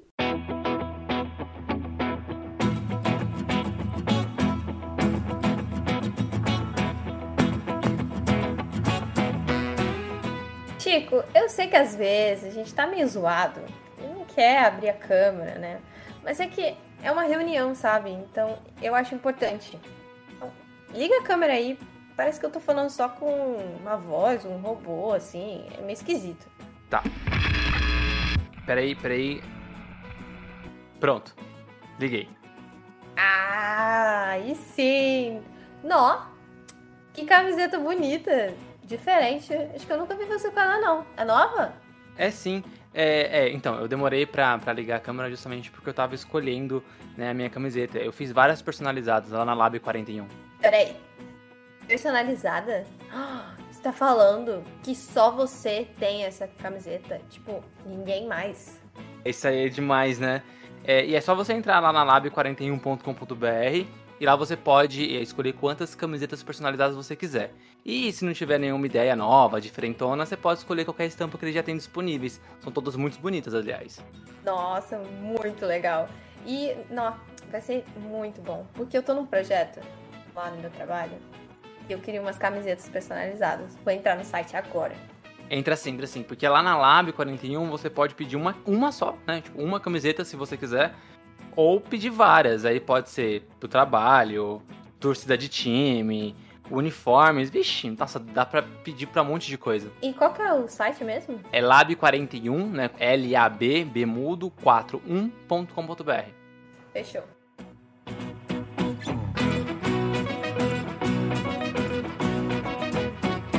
Doni, a gente é. a gente stalkeou mais uma vez, como a gente faz com os convidados, e descobrimos que no site do The Feminist Spectrum, eu acho esse nome muito bonito, parabéns. Você escreveu uma matéria falando sobre o mês de maio, né, que é muito especial aí para Star Wars por causa do May the 4th. E no final do mês, como de costume, tem o Star Wars Celebration, né? Que é ali festinha da firma, hum. mas, mas é muito focada em Star Wars, né? Apesar de Star Wars ser da Disney. Mas a Disney tem a sua celebraçãozinha e Star Wars tem, a, tem a outra, cada um no seu. Então, quais são os anúncios que você acha que vão acontecer por lá nesse, nesse ano tão emblemático que é 2022? Acho que vem, vem aí, vem aí, Bad Batch 2, Ahsoka, um anúncio de Fallen Order 2? Como assim? Me conta, você que é a rainha das teorias e dos babados. Das fofocas. Olha, eu acho que já. Acho não, que eu vi que já estavam confirmados. Era um painel de Bad Batch, então, mais que confirmado aí que a gente finalmente vai ter novidade da segunda temporada. Uh, o painel de Mandalorian, então acho que também aí novidades sobre a terceira temporada estão mais do que confirmadas. E uma coisa que eu quero muito, que de tudo assim que tá para vir aí de Star Wars, eu acho que o que eu mais quero novidade nesse exato momento é Endor. É uma série que foi anunciada, já tá gravada, já tem segunda temporada confirmada, se bobear tem terceira temporada confirmada, pelo que eu tava lendo aí nas fofocas. E a gente não tem nada, a gente não tem uma foto oficial, a gente não tem um trailer, a gente não tem uma data, apesar de ter saído aí um rumor que vai sair depois de Miss Marvel no Disney Plus, lá para agosto. Então eu acho que de todas, de todas, assim, Endor é a que eu mais quero novidades, apesar de Açúcar também eu querer muito. É uma série que nem tá filmada ainda, não tem nada realmente para mostrar. Então, o Ender é, é para mim, é obrigatório que eles contem alguma coisa da série. Um trailerzinho, pelo menos, mesmo sem data, né? Pelo menos, não, eu acho que a data tá, já bateu assim, ó, na porta de dar uma data. Ah. Essa série foi gravada antes de Obi-Wan. A gente teve vídeos do bastidor, acho que teve algum evento, não me lembro qual, que eles mostraram um vídeo lá do, das gravações, do, da locação, e isso já estava acontecendo antes de Obi-Wan. E aí eles trouxeram Obi-Wan para frente, por causa, enfim, provavelmente de comemoração de maio, enfim, as prioridades. Mas é uma série que ela já tá rolando há um absurdo de tempo, sem novidade nenhuma. E por que, que vocês acham que foi, tipo assim, tá meio largada, Ender? Tem alguma coisa especial aí? Uma treta? Eu acho que não tá largado. Eu acho que ela é muito mais importante do que a gente acha que ela é. Ah, Ai, tá amei. guardada é. preciosamente. Ah, amei. Nossa, essa, essa resposta me deixa extremamente feliz, o... porque eu sou muito fã de Rogue One. O Obi-Wan, ele é uma série evento. É, é, é uma série uhum. pra, afagar, pra afagar o nerd. Né? É, eu acho que ela não vai. Ela não vai caminhar com, com o universo de Star Wars, né? Tipo, ela não é um Mandalorian. Não. Mandalorian caminha a passos bem Sim. curtinhos, né? Você vê que é pouquinho que vai caminhando ali sobre a, a, cronologia de Star Wars, né? Sobre o, mas aí, mas aí você vê o Luke aparecendo, a Soka aparecendo, então vai caminhando uns Possibilita, né? Sim. O Obi-Wan, eu acho que eles não vão deixar pontas, sabe, para pro futuro. Eu acho que ele é uma série para afagar o, o coração do nerd. Endor, eu mesmo ela se passando antes de Rogue One, eu acho que ela é uma série que ela vai colocar algumas coisas que vão fechar pontas soltas deixadas nos filmes novos e deixar ainda pontas soltas para coisas além dos filmes, tipo, além do, do, episódio 6, pelo menos. Por que, que eu acho isso? Teve um, um boato, um bem boato assim, que falaram, e eu nem sei de onde veio o boato, nem sei se pode ser verdade ou não, mas eu comprei muito a ideia que é a possibilidade de eles explicarem sobre o Snoke. Se o Snoke é uma pessoa ou não, se ele, ou se ele é um clone do Palpatine, mas se for um clone, por que ele é diferente, por que surgiu? É justamente dar um pouco mais de contexto de um personagem que ele foi introduzido e não foi explicado. E aí o lance Sim. é que nos, nos livros, nos quadrinhos, após episódio 6, a gente vê bastante sobre a contingência, né? Que na verdade nunca ninguém nunca explica exatamente o que é contingência, mas a gente sabe que são para os planos do Palpatine de se assegurar que se ele morresse, o Império não morreria, né? E aí ele faz é, vários, ele dá funções escondidas para várias pessoas, né? E essas pessoas continuam o Império mais ou menos, né? Um, um, um destrói todo o Império, aparentemente, o outro começa a montar uma frota na, na, nas regiões conhecidas, ele vai montando uma espécie de contingência. Eu acho que Endor deve falar um pouco sobre esses planos, que na verdade o que, que ele deve procurar ali do Império, porque ele, ele é um rebelde, ele é um rebelde espião, né? Você vê o que, o que, que ele faz no comecinho lá do Rogue One é ir atrás da, sobre onde. Acho que nem eram os planos, né? Ele tava indo atrás do pai da. Qual que é o nome dela? Jean. Da Jean. Jean Erso. Ela tava, ele tava, tava indo atrás dele porque ele poderia. é, ele, ele, ele, tinha, ele tinha enviado um piloto e esse piloto tinha algo para falar sobre uma construção que era uma arma poderosa, que era a Estrela da Morte no final das contas. Então ele é um rebelde espião. Então eu acho que esse lance dele vai estar muito ligado a um plano do Palpatine, que eu acho que já é o começo da contingência. Ah, o Palpatine ele tinha um plano de contingência para ele não morrer, se- caso ele morresse lá atrás, no começo do Império, sabe? E aí que entra o lance do Snoke. Eu vi esse, essa- esse boato, eu fiquei muito tipo, cara, pra mim é incrível isso. Juntar as pontinhas. Nossa, eu tô, eu tô completamente impactada aqui. Jamais teria levado o Ender pra tão longe, mas agora é o que eu quero. É o que eu espero. Se não acontecer, você me bloqueia no Instagram. Exatamente, é a vingança. A gente tá aqui com ameaças hoje, né? Só, só as bombas. A gente solta e fala: se não acontecer, culpa sua. É culpa do fulano, exatamente. Muito bom. Ah, eu tava, eu tava tentando lembrar quem era o personagem, aí eu lembrei agora, você explicando, que bom. Obrigada, Tico. Inclusive, eu amo, eu amo o ator que faz ele em Rogue One. Ele é muito bonitinho, eu, eu gosto dele. Eu acho ele fofo e ao mesmo tempo. Não sei, eu não sei definir. Eu acho ele fofo. Eu acho que é isso. É o mesmo que- ter o Oscar Isaac pra mim na, em Star Wars, sabe? É grande. O Diego Luna, ele é um, um ator grande. É. É. Eu acho que é- eu, eu gostei dessa definição. Acho que eu vou, eu vou pegar ela pra mim. Gostei. E esse Tales of, Je- of the Jedi? Ah, é Of the verdade. Jedi. Esse É Tales verdade. of the Jedi. Esse tá quentíssimo também, porque ele vazou sem querer aí numa. Acho que alguém postou uma foto que eles deram pra, pra produção de alguma série, enfim, e aí tinha o logo desse Tales of the Jedi, e ninguém sabia do que se tratava, porque não tinha sido anunciado até então nada com esse nome. Mas hoje, especificamente no dia da gravação desse, desse episódio, foi, entre aspas, confirmado que é uma animação de contos. E ano passado, se eu não me engano, o Matt Lanter, que fez o, a voz do Anakin em Clone Wars, falou que ele estava de volta em Star Wars gravando uma coisa nova.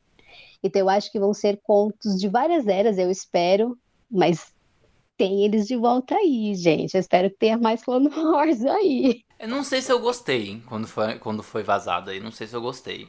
Tô, não sei. Por que você não gostou? Porque.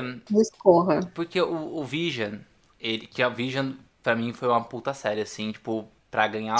Pro, pro, pros, pros curtas ganharem Oscar, sabe? E ele. Ele já tem essa, essa característica de curtas, histórias, sabe? Só que porém não canônicas, né? É, o Tales of the Jedi aparentemente são histórias canônicas. Só que eu fico meio assim, porque eles não vão. Por ser curtas metragens, eu acho que eles não vão expandir muita coisa. É só rever. Ah, vamos. É tipo um- Aham. um, episódio extra do Clone Wars. Sabe? Ah, um episódio Sim. extra de não sei o que.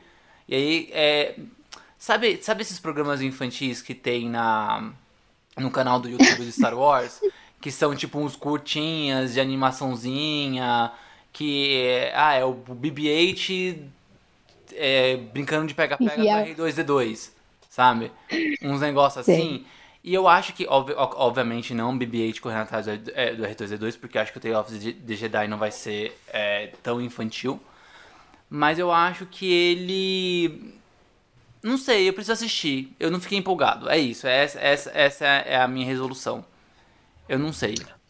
Acho que eu fiquei empolgada por revisitar algumas situações, assim, por trazer de volta também alguns, por exemplo, a Ahsoka e o Anakin e o Obi-Wan do, da- das animações. Mas faz sentido, faz sentido. Mas eu penso muito sobre Visions, que apesar de ter sido um, um sucesso aclamado, querendo ou não, ainda tem muita gente que se que não assistiu, sabe? Que não, não embarcou nessa, assim. Vamos falar, tem muita gente que tem preconceito com o universo expandido, imagine um, um expandido diferente do que eles estão acostumados, né?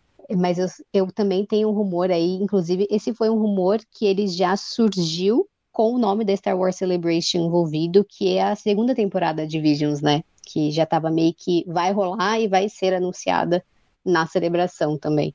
Aí sim. Massa. Aí sim. E, gente, ó, uma dúvida aqui, me tira uma dúvida. A Soca vai passar em que período? Futuro, presente? Onde estamos em Ahsoka? Junto com Mandalorian. É. Ah, É difícil falar futuro e presente porque Star Wars é tudo bagunçado, né? E teoricamente é Ai, tudo passado. é, né? É. Mas lembra, lembra que em Mandalorian, ela, ela, o episódio dela, ela pergunta sobre o Thrawn, que é um dos, que é o vilão, né, de, de Rebels. Sim. E quem assistiu o famoso Rebels sabe como termina a história do Thrawn com o Ezra. E aí reza a lenda que o plot de Ahsoka é ela indo atrás desse, dessa continuação, né, do que aconteceu depois da, de como o Rebels termina. Pra mim, a Soca vai ser um. Não, não uma adaptação, mas ela vai ser muito referente. Ela vai ter muitas referências à trilogia Thrawn Legends, sabe? Do, do Timothy. Nossa, mas seria incrível. Eu acho que eles vão beber muito daí de- de- desses três livros pra fazer a Soca. Óbvio que com as devidas adaptações de personagens e até mesmo de contexto, mas eu acho que eles vão pegar de lá. Eu não li as duas trilogias canônicas do Thrawn. Confesso que estava na minha meta desse ano ler as duas por causa de Ahsoka mesmo, mas a Legends, a primeira, né, a mais famosa, foi a primeira coisa que eu li de Star Wars quando eu me tornei fã. E eu tenho um carinho por essa história que seria incrível ver referências. Foi o primeiro Uau. livro de Star livro, livro, né? Romance de Star Wars que eu li também foi, foi a trilogia Thrawn. E aí, só tem uma coisa que eu tenho muito medo. Nessa trilogia, eu Hum. amo essa história, mas ela apresenta a personagem que eu mais detesto de todo Ah, se você falar a Mera, eu vou ficar muito bo- bolada. A Mara Jade?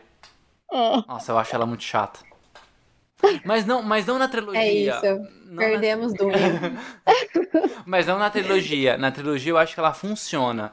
Depois o lance dela casar com o Luke, essas coisas, eu achei meio forçado, sabe? Tipo, ai, vamos dar. Aham. Vamos, vamos, fazer um casalzinho pro personagem pro, pro, pro- Luke. pro- É, eu não, Sim. não curti. Ela na trilogia Tron, eu acho que é, é isso. Perfeito. O braço direito do imperador. E aí faz todo sentido com o lance da contingência. Pô, se ele morresse, ele tinha também uma, uma espiã que sabia dos segredos dele, só que ninguém sabia que ela existia. Nossa, se Star Wars canoniza a, a Mara Jade, acho que eu nunca mais reclamo. Nunca mais. Eu, eu gosto muito, muito da história dela nessa trilogia. Muito mesmo. Inclusive, eu li a, a Mão Direita do Imperador dela. Não curti tanto. Eu acho que é igual que você falou. Fora, ela fora da, da trilogia também não funciona muito bem. Mas ela me conquistou muito nessa trilogia do Tron. Eu acho que se ela for apresentada em Ahsoka, eu espero que ela morra no final. Ah, tudo bom. Meu Deus, mais Mas é só pra ela não casar com o Luke. Senão o fandom vai ficar Não, mas pedindo pra isso- ela casar com o Luke. Não, isso já caiu por terra, já, já não existe, não. Existe, porque se ele tem 30 anos de espaço entre Mandalorian e o episódio 7, dá pra ele casar e descasar. Tem divórcio. Chico, vamos lá. Ele virou pro pobre do Baby Yoda e falou: escolhe entre o sabre e o teu pai, praticamente. Você acha que ele ia ter coragem de casar? Então, mas aí o fã, o, o fã, o, o meu medo é o fã chato, Dunia. Eu não aguento entrar no Twitter e ver esses fãs chatos Ah. mais. Então, se tiver a Marajade, que faça uma Marajade incrível, igual ela na trilogia, mas mata ela no final. Só pra não ter deixa pra ela casar com o Luke. Porque aí, se Dave Filoni sai de Star Wars e a Kathleen Kennedy Ah, entra pra, pra série, ela vai casar? Ela não pode simplesmente só sumir, assim, ai, Não. matar personagem. Ah, não, Não, é. tem que Star Wars é perigoso isso Tem que morrer. Ah, É, não. triste. Tem que morrer, enterrar e queimar o corpo. É igual o Darth Maul, sabe? É. Mesmo quando a gente viu ele morrendo, ele voltou mais umas 50 vezes. É, toda vez ele Ai. morria, ele voltava. Ele morria, ele voltava. Ele morreu a última vez. Aparentemente ele morreu de verdade. Aparentemente. Eu acho que agora foi. Agora foi. Será que foi? É. Ai, ai. Não, então tá. Então, pelo bem, pelo bem da. da Do Luke. do Luke, a gente mata então essa personagem caso ela surja. Gente, o Luke, o Luke, ele vai crescer amargurado. Ele não Então, eu pode não, eu não casar. vejo ele casando. é, Ele eu não vejo pode ele casar, casando. ele tem que ele vai morrer. Ou, ou ele casa, tem uma experiência horrível e é por isso que ele fica amargurado. Ou ele não casa, sabe? Ele, ele, ele é amargurado, ele não, não, não, não, não É, pode. eu acho que ele é daquele. É, ele é daqueles bem preso à antiga ordem Jedi. E ele É, não, ele não não pode casar. Ele vai lembrar que o meu, meu pai casou. E deu ruim quando o meu pai casou. Me deu ruim. É um trauma. Porque foi esse o problema, né? Ai, gente, como eu fico brava quando eu lembro o que ele fez com o coitado do Grogu. Ah, é triste, né? quer- eu você- também acho. Você quer o, o, o sábio de luz ou o pai? Gente, desumano, totalmente desumano. Uma- um Isso é bebê. desumano. ele vai- vai Aquele chegar um meme da bebê. Juliette. Ele um Ele bebê, achava que o bebê ia escolher o sabre. Só É. porque pisca. né? Chega- Meu Deus do céu. É isso. Foda. Aí depois você fala, ah, por que, que o, o, o Kylo Ren não quis ficar com o Luke? Aí, ó. Aí, vai saber o que é. Luke fazia com ele. Pois é. Gente, Deus pois me é. livre. Deus me Pois livre. é. Não, eu não queria ter o tutor do Luke, não. Não. Deus me livre. Melhor, melhor, a melhor Jedi que nem é Jedi é a Soka justamente por causa disso. Por isso. Exatamente. Ela nunca ia falar isso pro menino Grogu. Ela já ia falar, não, fica aqui com o sábio de luz. Para de chorar. Cala a boca, moleque. Ela ia falar assim. Pior que não. Sei lá o que ela ia falar. Fofa. E é, é.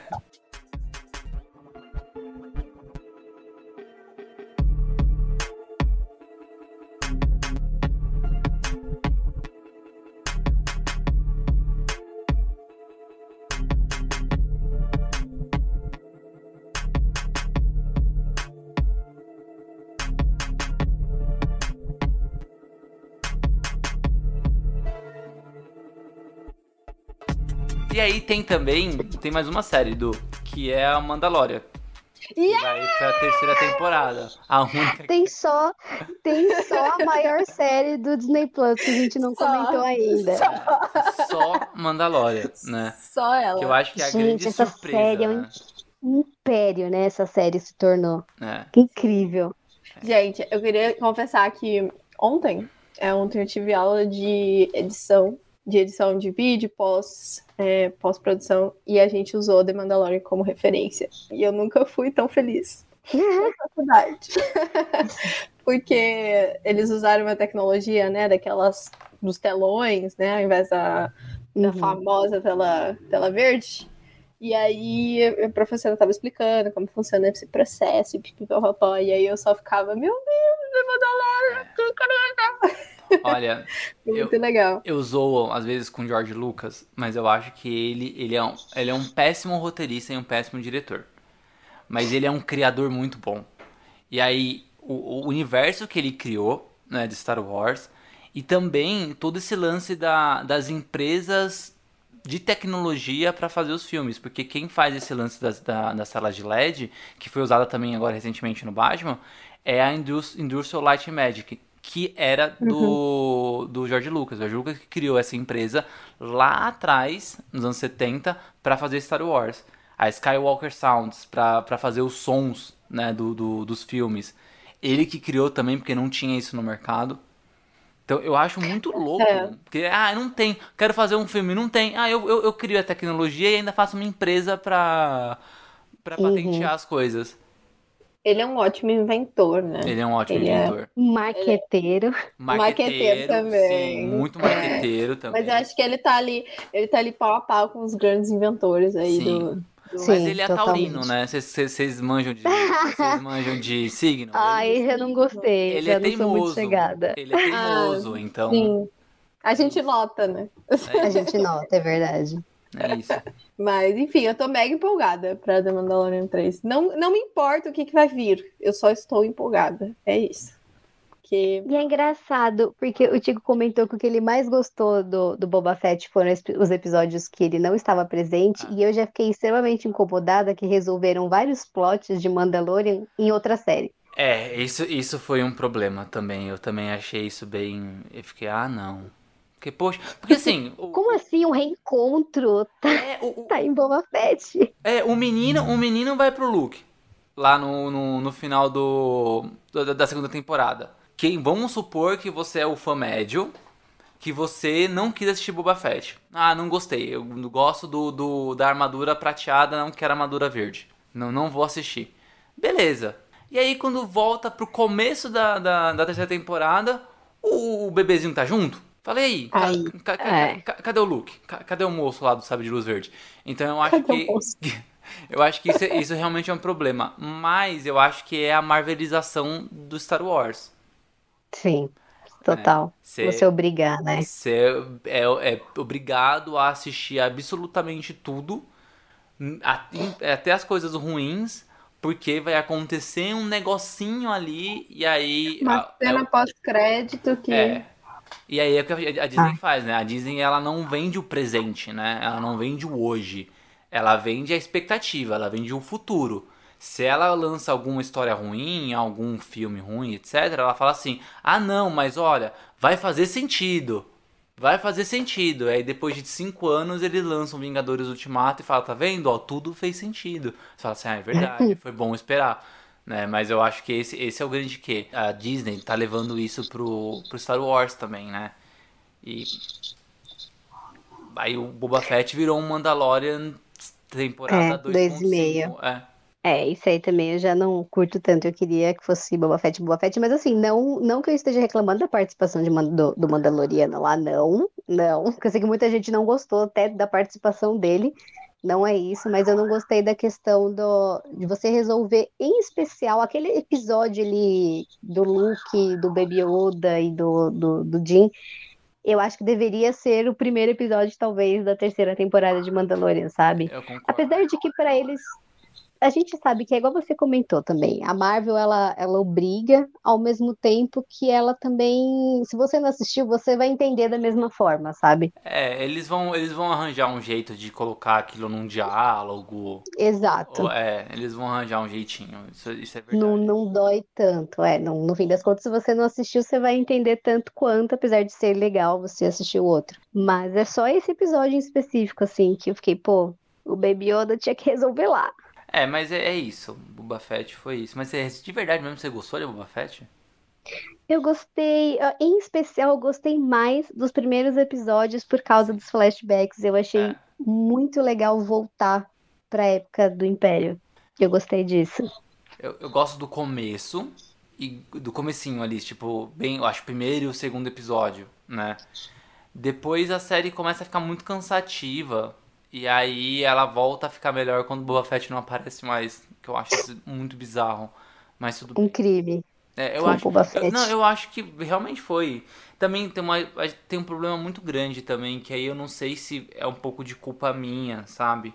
Sobre criação do imaginário sobre o Boba Fett, né? No cânone de Star Wars, o Boba Fett ele aparece em dois minutos, dois minutos e meio, eu acho, alguma coisa assim.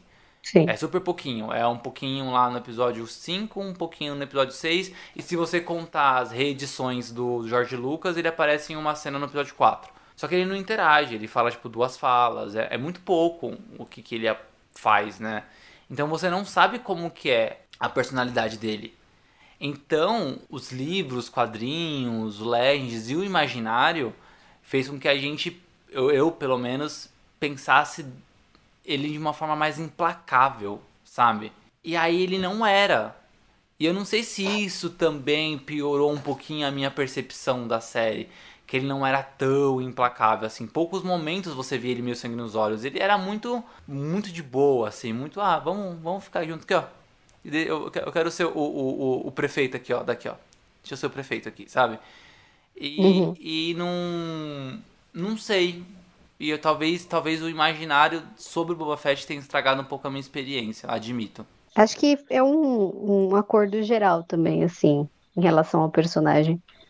essa, essa mesma reflexão. Bastante, bastante gente sentiu a mesma coisa. E tem outro lance também, né? Mas aí é muito distante. Mas, tipo, Clone Wars, que é, que é a outra coisa canônica que eu acabei nem, nem, nem lembrando que ele aparece no Clone Wars, ele era muito. Ele já era implacável, né? Ele já tinha aquela. Tudo bem, ele era uma criança.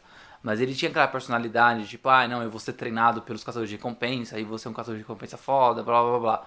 Quando ele chega no, na série própria, vale lembrar que ele não tá tão velho assim. Né? Faz pouquíssimo tempo entre o episódio 6 e, e, a, e a série de Boba Fett. Né? Então eu não tô nem falando fisicamente. Fisicamente ele, o ator tá muito mais velho do que o personagem. Mas o comportamento dele tá muito mais sábio. E aí eu penso, talvez, sabe, o imaginário estragou talvez a minha experiência. Porque não era pra ser tão sábio assim. Não sei. Mas é isso. É minha culpa, eu acho. É, faz sentido, faz sentido. Eu vi essa mesma reflexão, assim, bastante gente comentando, então faz sentido. É que eu não tinha um apego prévio ao personagem, sabe? Então acho que o que eles me entregaram foi o que eu, que eu queria, tava ok. Não, não me incomodou. Só me incomodou que eles não falaram o nome do Vader em momento algum. Como assim? Ele trabalhou pro Vader diretamente com o Vader e ele não falou. É, aliás, ele mal falou o Império, né? Só na hora quando é. ele luta com o Cad Bane, que aí ele fala do Império, foi o único momento, se eu não me engano.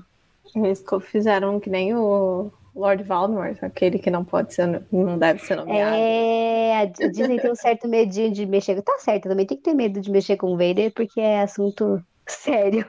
Aham. Uhum. É, faz sentido, faz sentido. É bom botar medo nas pessoas também. Ainda mais depois de cometerem a atrocidade de pegar o, o, o capacete queimado nas ciclos. Ai, que crime. Ah, eu até acho ok o capacete na Circus, no episódio 7. Eu acho ok até. Não faz Coitado, sentido aquele ele... capacete, né? Mas. Ok. Como? É porque, na verdade, o capacete dele ele não é inteiriço, né? O queixo é junto com o ombro. E, e não. Nossa, uma reflexão além Meu até. Deus. É, é, é totalmente além. Agora. O queixo, você pode ver qualquer imagem do Vader sem capacete, o queixo continua. Porém, no capacete queimado. Não tá lá, é verdade. O queixo tá lá.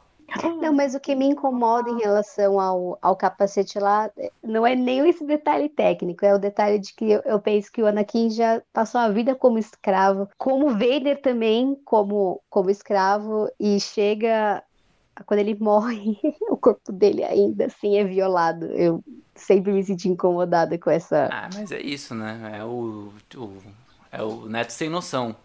Ou o próprio Snoke que fez isso, que na verdade foi o Papatini. É, pra manipular ele, né? É, então é isso.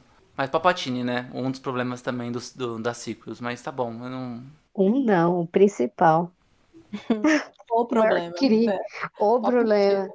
Muita coisa seria perdoada se o Palpatine não estivesse naquele filme. Se ele não fosse nem mencionado naquele filme, aí sim eu poderia aumentar uma estrela inteira no Letterboxd a minha nota. Eu vou contar né, a gente tá indo pro final já. A gente vai, infelizmente, vai, vai acabar na baixa. Um episódio muito bom, mas vai terminar falando de episódio 9. Mas o. Quando saiu o primeiro trailer, trailer e tinha a voz do Palpatine, conhecendo a Disney nas montagens do trailer do sétimo episódio, do oitavo, eu pensei, eles estão escondendo coisas. Eles não estão mostrando coisas. Então, se tem a voz do Palpatine, não deve ser ele de verdade no filme. Deve ser um holocron, deve ser qualquer outra coisa que não seja o Palpatine em si. Porque não é possível que eles vão colocar a voz dele no primeiro trailer. Era ele mesmo. Você vê como esse filme é um erro, né? É. Ele é um erro no nome, ele é um erro no trailer. Desde o começo. Ele, ele é isso. Não ele... tinha ninguém, né, pra falar, né? Não, não vai dar certo. Não, muito Será? pelo contrário. Era um monte de gente falando assim, não, faz isso aqui que, que não tá dando certo. O Palpatine é um completo reflexo da recepção dos fãs mais old school, para usar a palavra bonita, do quanto eles ficaram apavorados com a recepção do episódio 8. Eu amo o episódio eu 8. Amo também. É. Eu amo. Eu, eu, acho o melhor das sequels e tá no meu top 3 geral de Star Wars. Também é o melhor das Estamos sequels e tá, e tá no meu no top 3, tá em segundo colocado, aliás. É isso. Eu, eu acho... que pra mim tá em primeiro, porque eu, eu acho que eu já expliquei, né, minhas razões. Eu assisti no cinema, que teve toda emoção e lá, lá, eu acho que tá em primeiro pra mim. Porque eu também não tenho todo esse apego aí com, com Star Wars, então. Cara, e eu, ainda por cima, ver o Luke fazer o Baby Yoda fazer a, a famosa escolha ainda reforça o quanto ele errou por não apenas com, com o bem, mas acho que provavelmente com a ordem, com, a, com o Templo Jedi, né? Com a ordem que ele tenta formar inteira, provavelmente, É. né? Então reforça ainda o que o. Luke faz. Tem um amigo meu, aí não é old school, é um amigo mais, mais é, new school, young school, que ele, ele fala, ele, ele não gostava do episódio 8, e aí eu sentei com ele e falei assim, deixa eu te explicar uma coisa, né? E ele tava falando do Luke, né? Falei assim, ah, não, acho o Luke incoerente, né? Aí eu falei assim, mas ele não é incoerente. Não, mas o Luke, ele, no episódio 6, ele é um, um herói, ele vem como uma- um expoente Jedi, né? Aí como 30 anos depois ele vira aquela pessoa insegura? 30 anos É. depois. Aí eu falei assim, então, mas me conta uma batalha que o Luke ganhou. Aí ele ficou parado me olhando. Aí Luke nem assim, salvou a galáxia, É. né? Aí eu falei assim, então, ele perdeu do Darth Vader no episódio 5. Aí ele, é verdade. Aí eu, ele perdeu do Palpatine no episódio 6. O Luke só apanhou do lado sombrio. Qualquer, qualquer movimento do lado sombrio ia fazer ele cagar de medo. Ele é inseguro, ele não é. Ele é um menino da fazenda aí. Viveu 20, ele viveu 20 anos da vida dele na fazenda, tirando água de ar. E depois ele, ele, ele, ele só perdeu, assim. Ele, ele, ele é uma pessoa boa de coração. Ele tem vontade, mas ele é inseguro, como qualquer outra pessoa. Interiorana, que vê a vida inteira isolada, vai pro meio do, do- de- da galáxia e só perde na vida. Ah, ok, a resist... a- os rebeldes ganharam, mas ele nunca ganhou nenhum confronto contra o lado sombrio. Mesmo, né? Talvez algumas coisinhas do, do livro, quadrinho, tal, pequenininha, mas no confronto direto ele nunca ganhou. Aí ele, nossa, faz sentido. Ué, agora pensa que nesses 30 anos, outras coisas devem ter acontecido. E aí, quando terminou o, o Boba Fett, ele me mandou mensagem no WhatsApp, a gente ficou conversando, depois eu liguei pra ele, tá? a gente ficou uma manhã inteira conversando. O pessoal do trabalho, se eu não entreguei nada ali por volta de janeiro, de janeiro de, de- desse ano, foi, foi por causa disso. E aí, a gente tava, ele conversou ju- justamente por causa disso. Cara, olha as escolhas dele, sabe? Mano, ele dá uma a roupinha lá do do, do, do Din Djarin e faz o- a criança escolher. É isso, ele não sabe Ele o que ele tá fazendo. literalmente um produto do Yoda com o Obi-Wan, né? É, e outra coisa, pensar. é, outra coisa, ele nunca terminou As um mesmas pessoas. As mesmas pessoas que erraram com o Anakin, diga-se de passagem. Exatamente, exatamente. Ah, total. Total. O- E, eles, e ele nunca terminou um treinamento, né? Ele não sabe o que é ser um Jedi. Ele fez o quê? Ele fez um workshop intensivo de o quê? Uma semana com o Yoda? Um bootcamp. Ele fez um bootcamp com o Yoda, exatamente. E Aí você vê, você pega, tipo, sei lá, as falas do episódio 1. O Yoda fala, não, ele fala que o, o Anakin é muito velho. Velho muito ele é, né? Jedi não pode ser. E aí ele treina um menino de 20 anos, ele fala que o menino de 10 anos é velho. E treina um de 20, ah, beleza, era a última esperança. Mas vai dar errado. Se deu errado com o menino de 10, vai dar certo com o cara de 20 quando? E é um Pois é. bootcamp de uma semana. É, ia dar super certo, realmente.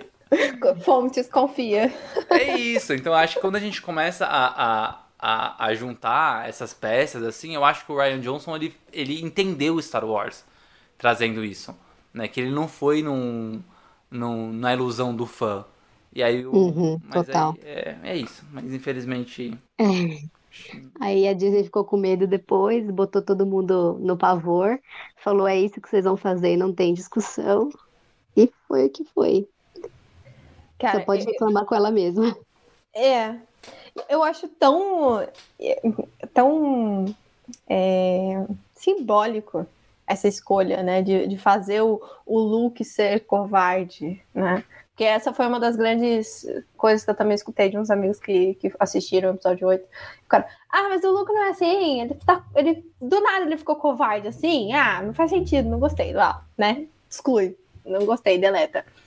E pensando nessa coragem mesmo, porque o Luke acaba que é um, é um símbolo, né? De apesar do Tico aí ter explicado todos os fracassos dele, tadinho do Luke, o Luke precisa de terapia, né? Tudo ia resolver se no universo de Star Wars tivesse psicólogo. Não tem Sim. psicólogo. Não tem. Eles têm várias tecnologias, mas não tem um psicólogo, né? Fazer o quê? E eu acho muito corajoso ele, ele realmente tomar essa decisão do, no filme de desconstruir esse personagem que todo mundo acha, todo mundo acha que é tipo fodão, que é o que vai enfrentar todo mundo e lá lá lá lá. E na verdade não. E no fim ele faz isso, sabe? É, é, essa é a parte é ainda que me incomoda. também, né? É. Exatamente. E foi muito inteligente porque ah, os argumentos que usam para reclamar desse filme, de ah, a mesma palavra que você usou, covarde, no final do filme ele literalmente pega um ele se sacrifica para projetar que ele pega um sabre e enfrenta toda a primeira ordem sozinho, sabe? No fim das contas, ele ainda é o herói que essas pessoas enxergam, que põe a cara a tapa mesmo sabendo que não é tão poderoso quanto, sabe? É. Mas é isso, né? A gente entrou nesse assunto de novo. É, entramos, entramos, entramos. Mas só, só, pra, só pra fechar. Não consegue. Vou, fechar, vou fazer um link com o começo do episódio, então, só pra gente fechar bonitinho, né? Tá. O... Sobre esse lance do, do, do Luke, o Yoda, ele. Ele dá um conselho ótimo pro Luke né? Que é justamente sobre isso. Ah, os mestres falham. E, e na verdade, a falha é o maior de todos os mestres, né? Sim. Então, os, o maior de todos os professores são as falhas. Então, isso eu acho muito, muito bonito, ainda mais vindo de um cara que já morreu e morreu com 900 anos. Então, ele demorou demais para aprender isso. Até porque agora vem, agora vem o link, né? Se você pensar bem, na Ordem Jedi não tinha um certo. O Qui-Gon, como a Dunia falou lá no, no livro, ele era obcecado... É, Pelas profecias. Por, por, por, profecias, isso mesmo. Obrigado. Ele era obcecado por, por, por, profecia, ou seja, extremamente religioso a ponto de não enxergar as coisas. Aí, quando viu a profecia na frente dele, ou alguma coisa parecida com isso, falou: Ah, é isso, sabe? Extremamente fanático, religiosamente falando. O Yoda também não enxergou, o Yoda estava mais preocupado em Senado, em, em governo, em prestar atenção nessas coisas e não enxergar o que, queria, o que era a função dele, que era né, o lado sombrio. O Obi-Wan é mentiroso. Então, tipo, não tinha um, um, um que você falar assim, pô, o Anakin era egoísta, egocêntrico. Mas não tinha um que você fala, pô, sei lá, é isso. O Mace também era outro egoísta, egocêntrico, mas tipo, de, pro, outro lado. Então, tipo, nenhum se salva. Não tinha um Jedi realmente puro. Tá todo mundo errado. Então, o episódio 8 para mim é a expressão disso. Tipo, não, não tem Jedi bom. Vocês não estão não, não estão entendendo. Perfeito, é. É isso. Agora acabou é de verdade. Fica aí a reflexão. Fica aí a reflexão. Todos. Dunia, obrigado pela participação mais uma vez. Portas do nosso estúdio virtual estão abertas para você sempre que precisar. Vamos, depois da, de Obi-Wan, vamos fazer mais um para avaliar a série, se ela cumpriu com as expectativas. Boa, tá todo mundo, todo mundo feliz, tem alguém puto. Eu tô curiosa para o que vai, como junho vai terminar, sabe? É, é verdade, Não. tem muitas coisas que podem acontecer aí. É. Eu já quero já esse episódio pra gente eu gosto de episódios que a gente faz resenha. Que é, é legal. É. Eu curto. É verdade, Bora é uma boa, né? A gente sempre fica, tipo, a entrevistinha, tans, tans, aí quando tem uma resenha gostosa também. Aham. Uhum. Então, ó, fica, fica sempre à vontade, viu? Ó, já, já, já, já abriu o programa, já. Coisa. É, já abriu o programa, a casa é sua, você já tem a chave, já, você tem a senha também aqui do. Fiz até abertura. Hoje eu realmente estou me sentindo em casa. É isso, é isso daí.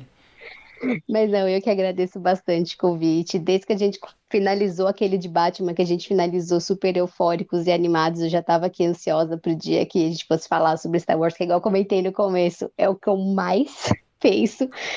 Então eu agradeço bastante o convite e vou deixar aí também um convite para quem tiver ouvindo a gente para me acompanhar, porque esses surtos aqui que você acompanhou nesses minutos com a gente é todos, são todos os dias lá no Instagram. é verdade, mas vale super a pena, tá? A gente fala surto, mas vocês, vocês podem esperar um conteúdo muito legal. E tem resenha também de livros, adoro, que aí você já fica sabendo aí qual E não só de é Star Wars.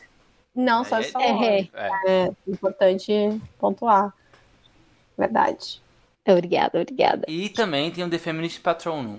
Sim, The Feminist Patronum. Isso, é uma página que eu tenho com algumas amigas é, é, formada 100% aí por mulheres e pessoas não binárias.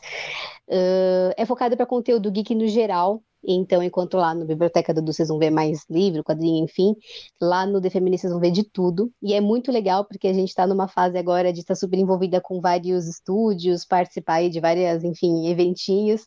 Então, tem várias coisas legais acontecendo agora. Então seria super legal se vocês seguissem a gente também, porque eu vou falar, vou puxar sardinha para as meninas, é um time incrível, são todas talentosíssimas. É, porreta mesmo, gente. Uma dúvida, não, agora eu vou, não, agora a gente vai terminar em, ah. Como esse eu, eu sempre leio The Feminist Patronum como se fosse um feitiço de Harry Potter. É isso mesmo. Yes! Obrigada, obrigada. Ai, que bom, meu coração agora tá, tá feliz. É tipo o estudo do Patronum. Exato, eu sempre leio assim, Spectrum Patronum, The Feminist Patronum. Ai, é pra deixar o, a, a nostalgia no coração quando você fala. Ai, que delícia. Não, bom demais. Queria confirmar, confirmar em pessoa, era isso mesmo. É isso. A propósito, sei que foi pauta de outro episódio, episódio já foi, mas você gostou do Animais Fantásticos e o, e o Segredos do Dumbledore? Eu, eu, eu gostei, mas eu ainda acho que o, o principal erro dessa, dessa história é a J.K. Rowling não largar o, o osso. É, é isso. É difícil. É isso.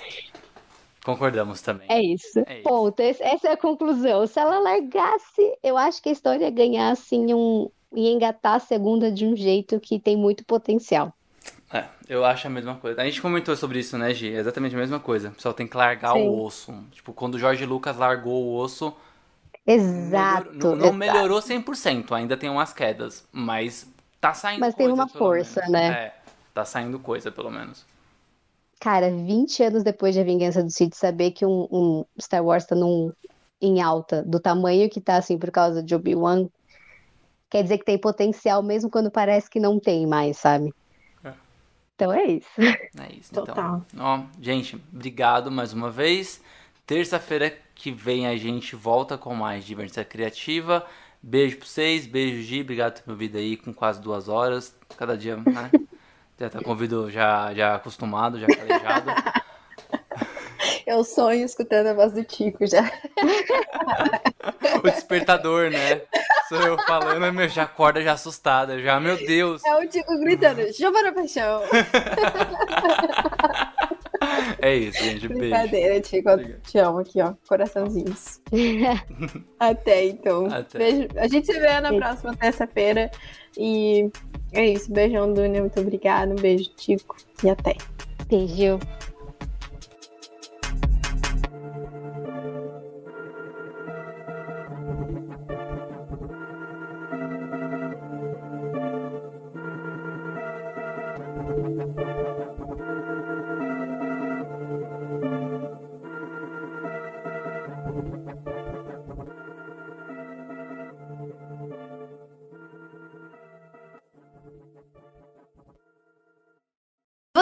Acabou de ouvir esse episódio maravilhoso e não sabe mais o que pode fazer da sua vida? Pois siga a gente nas redes sociais. Podcast, arroba Divergência Criativa, ilustradoras, arroba anarte.soa, com dois N's, e arroba itsartv.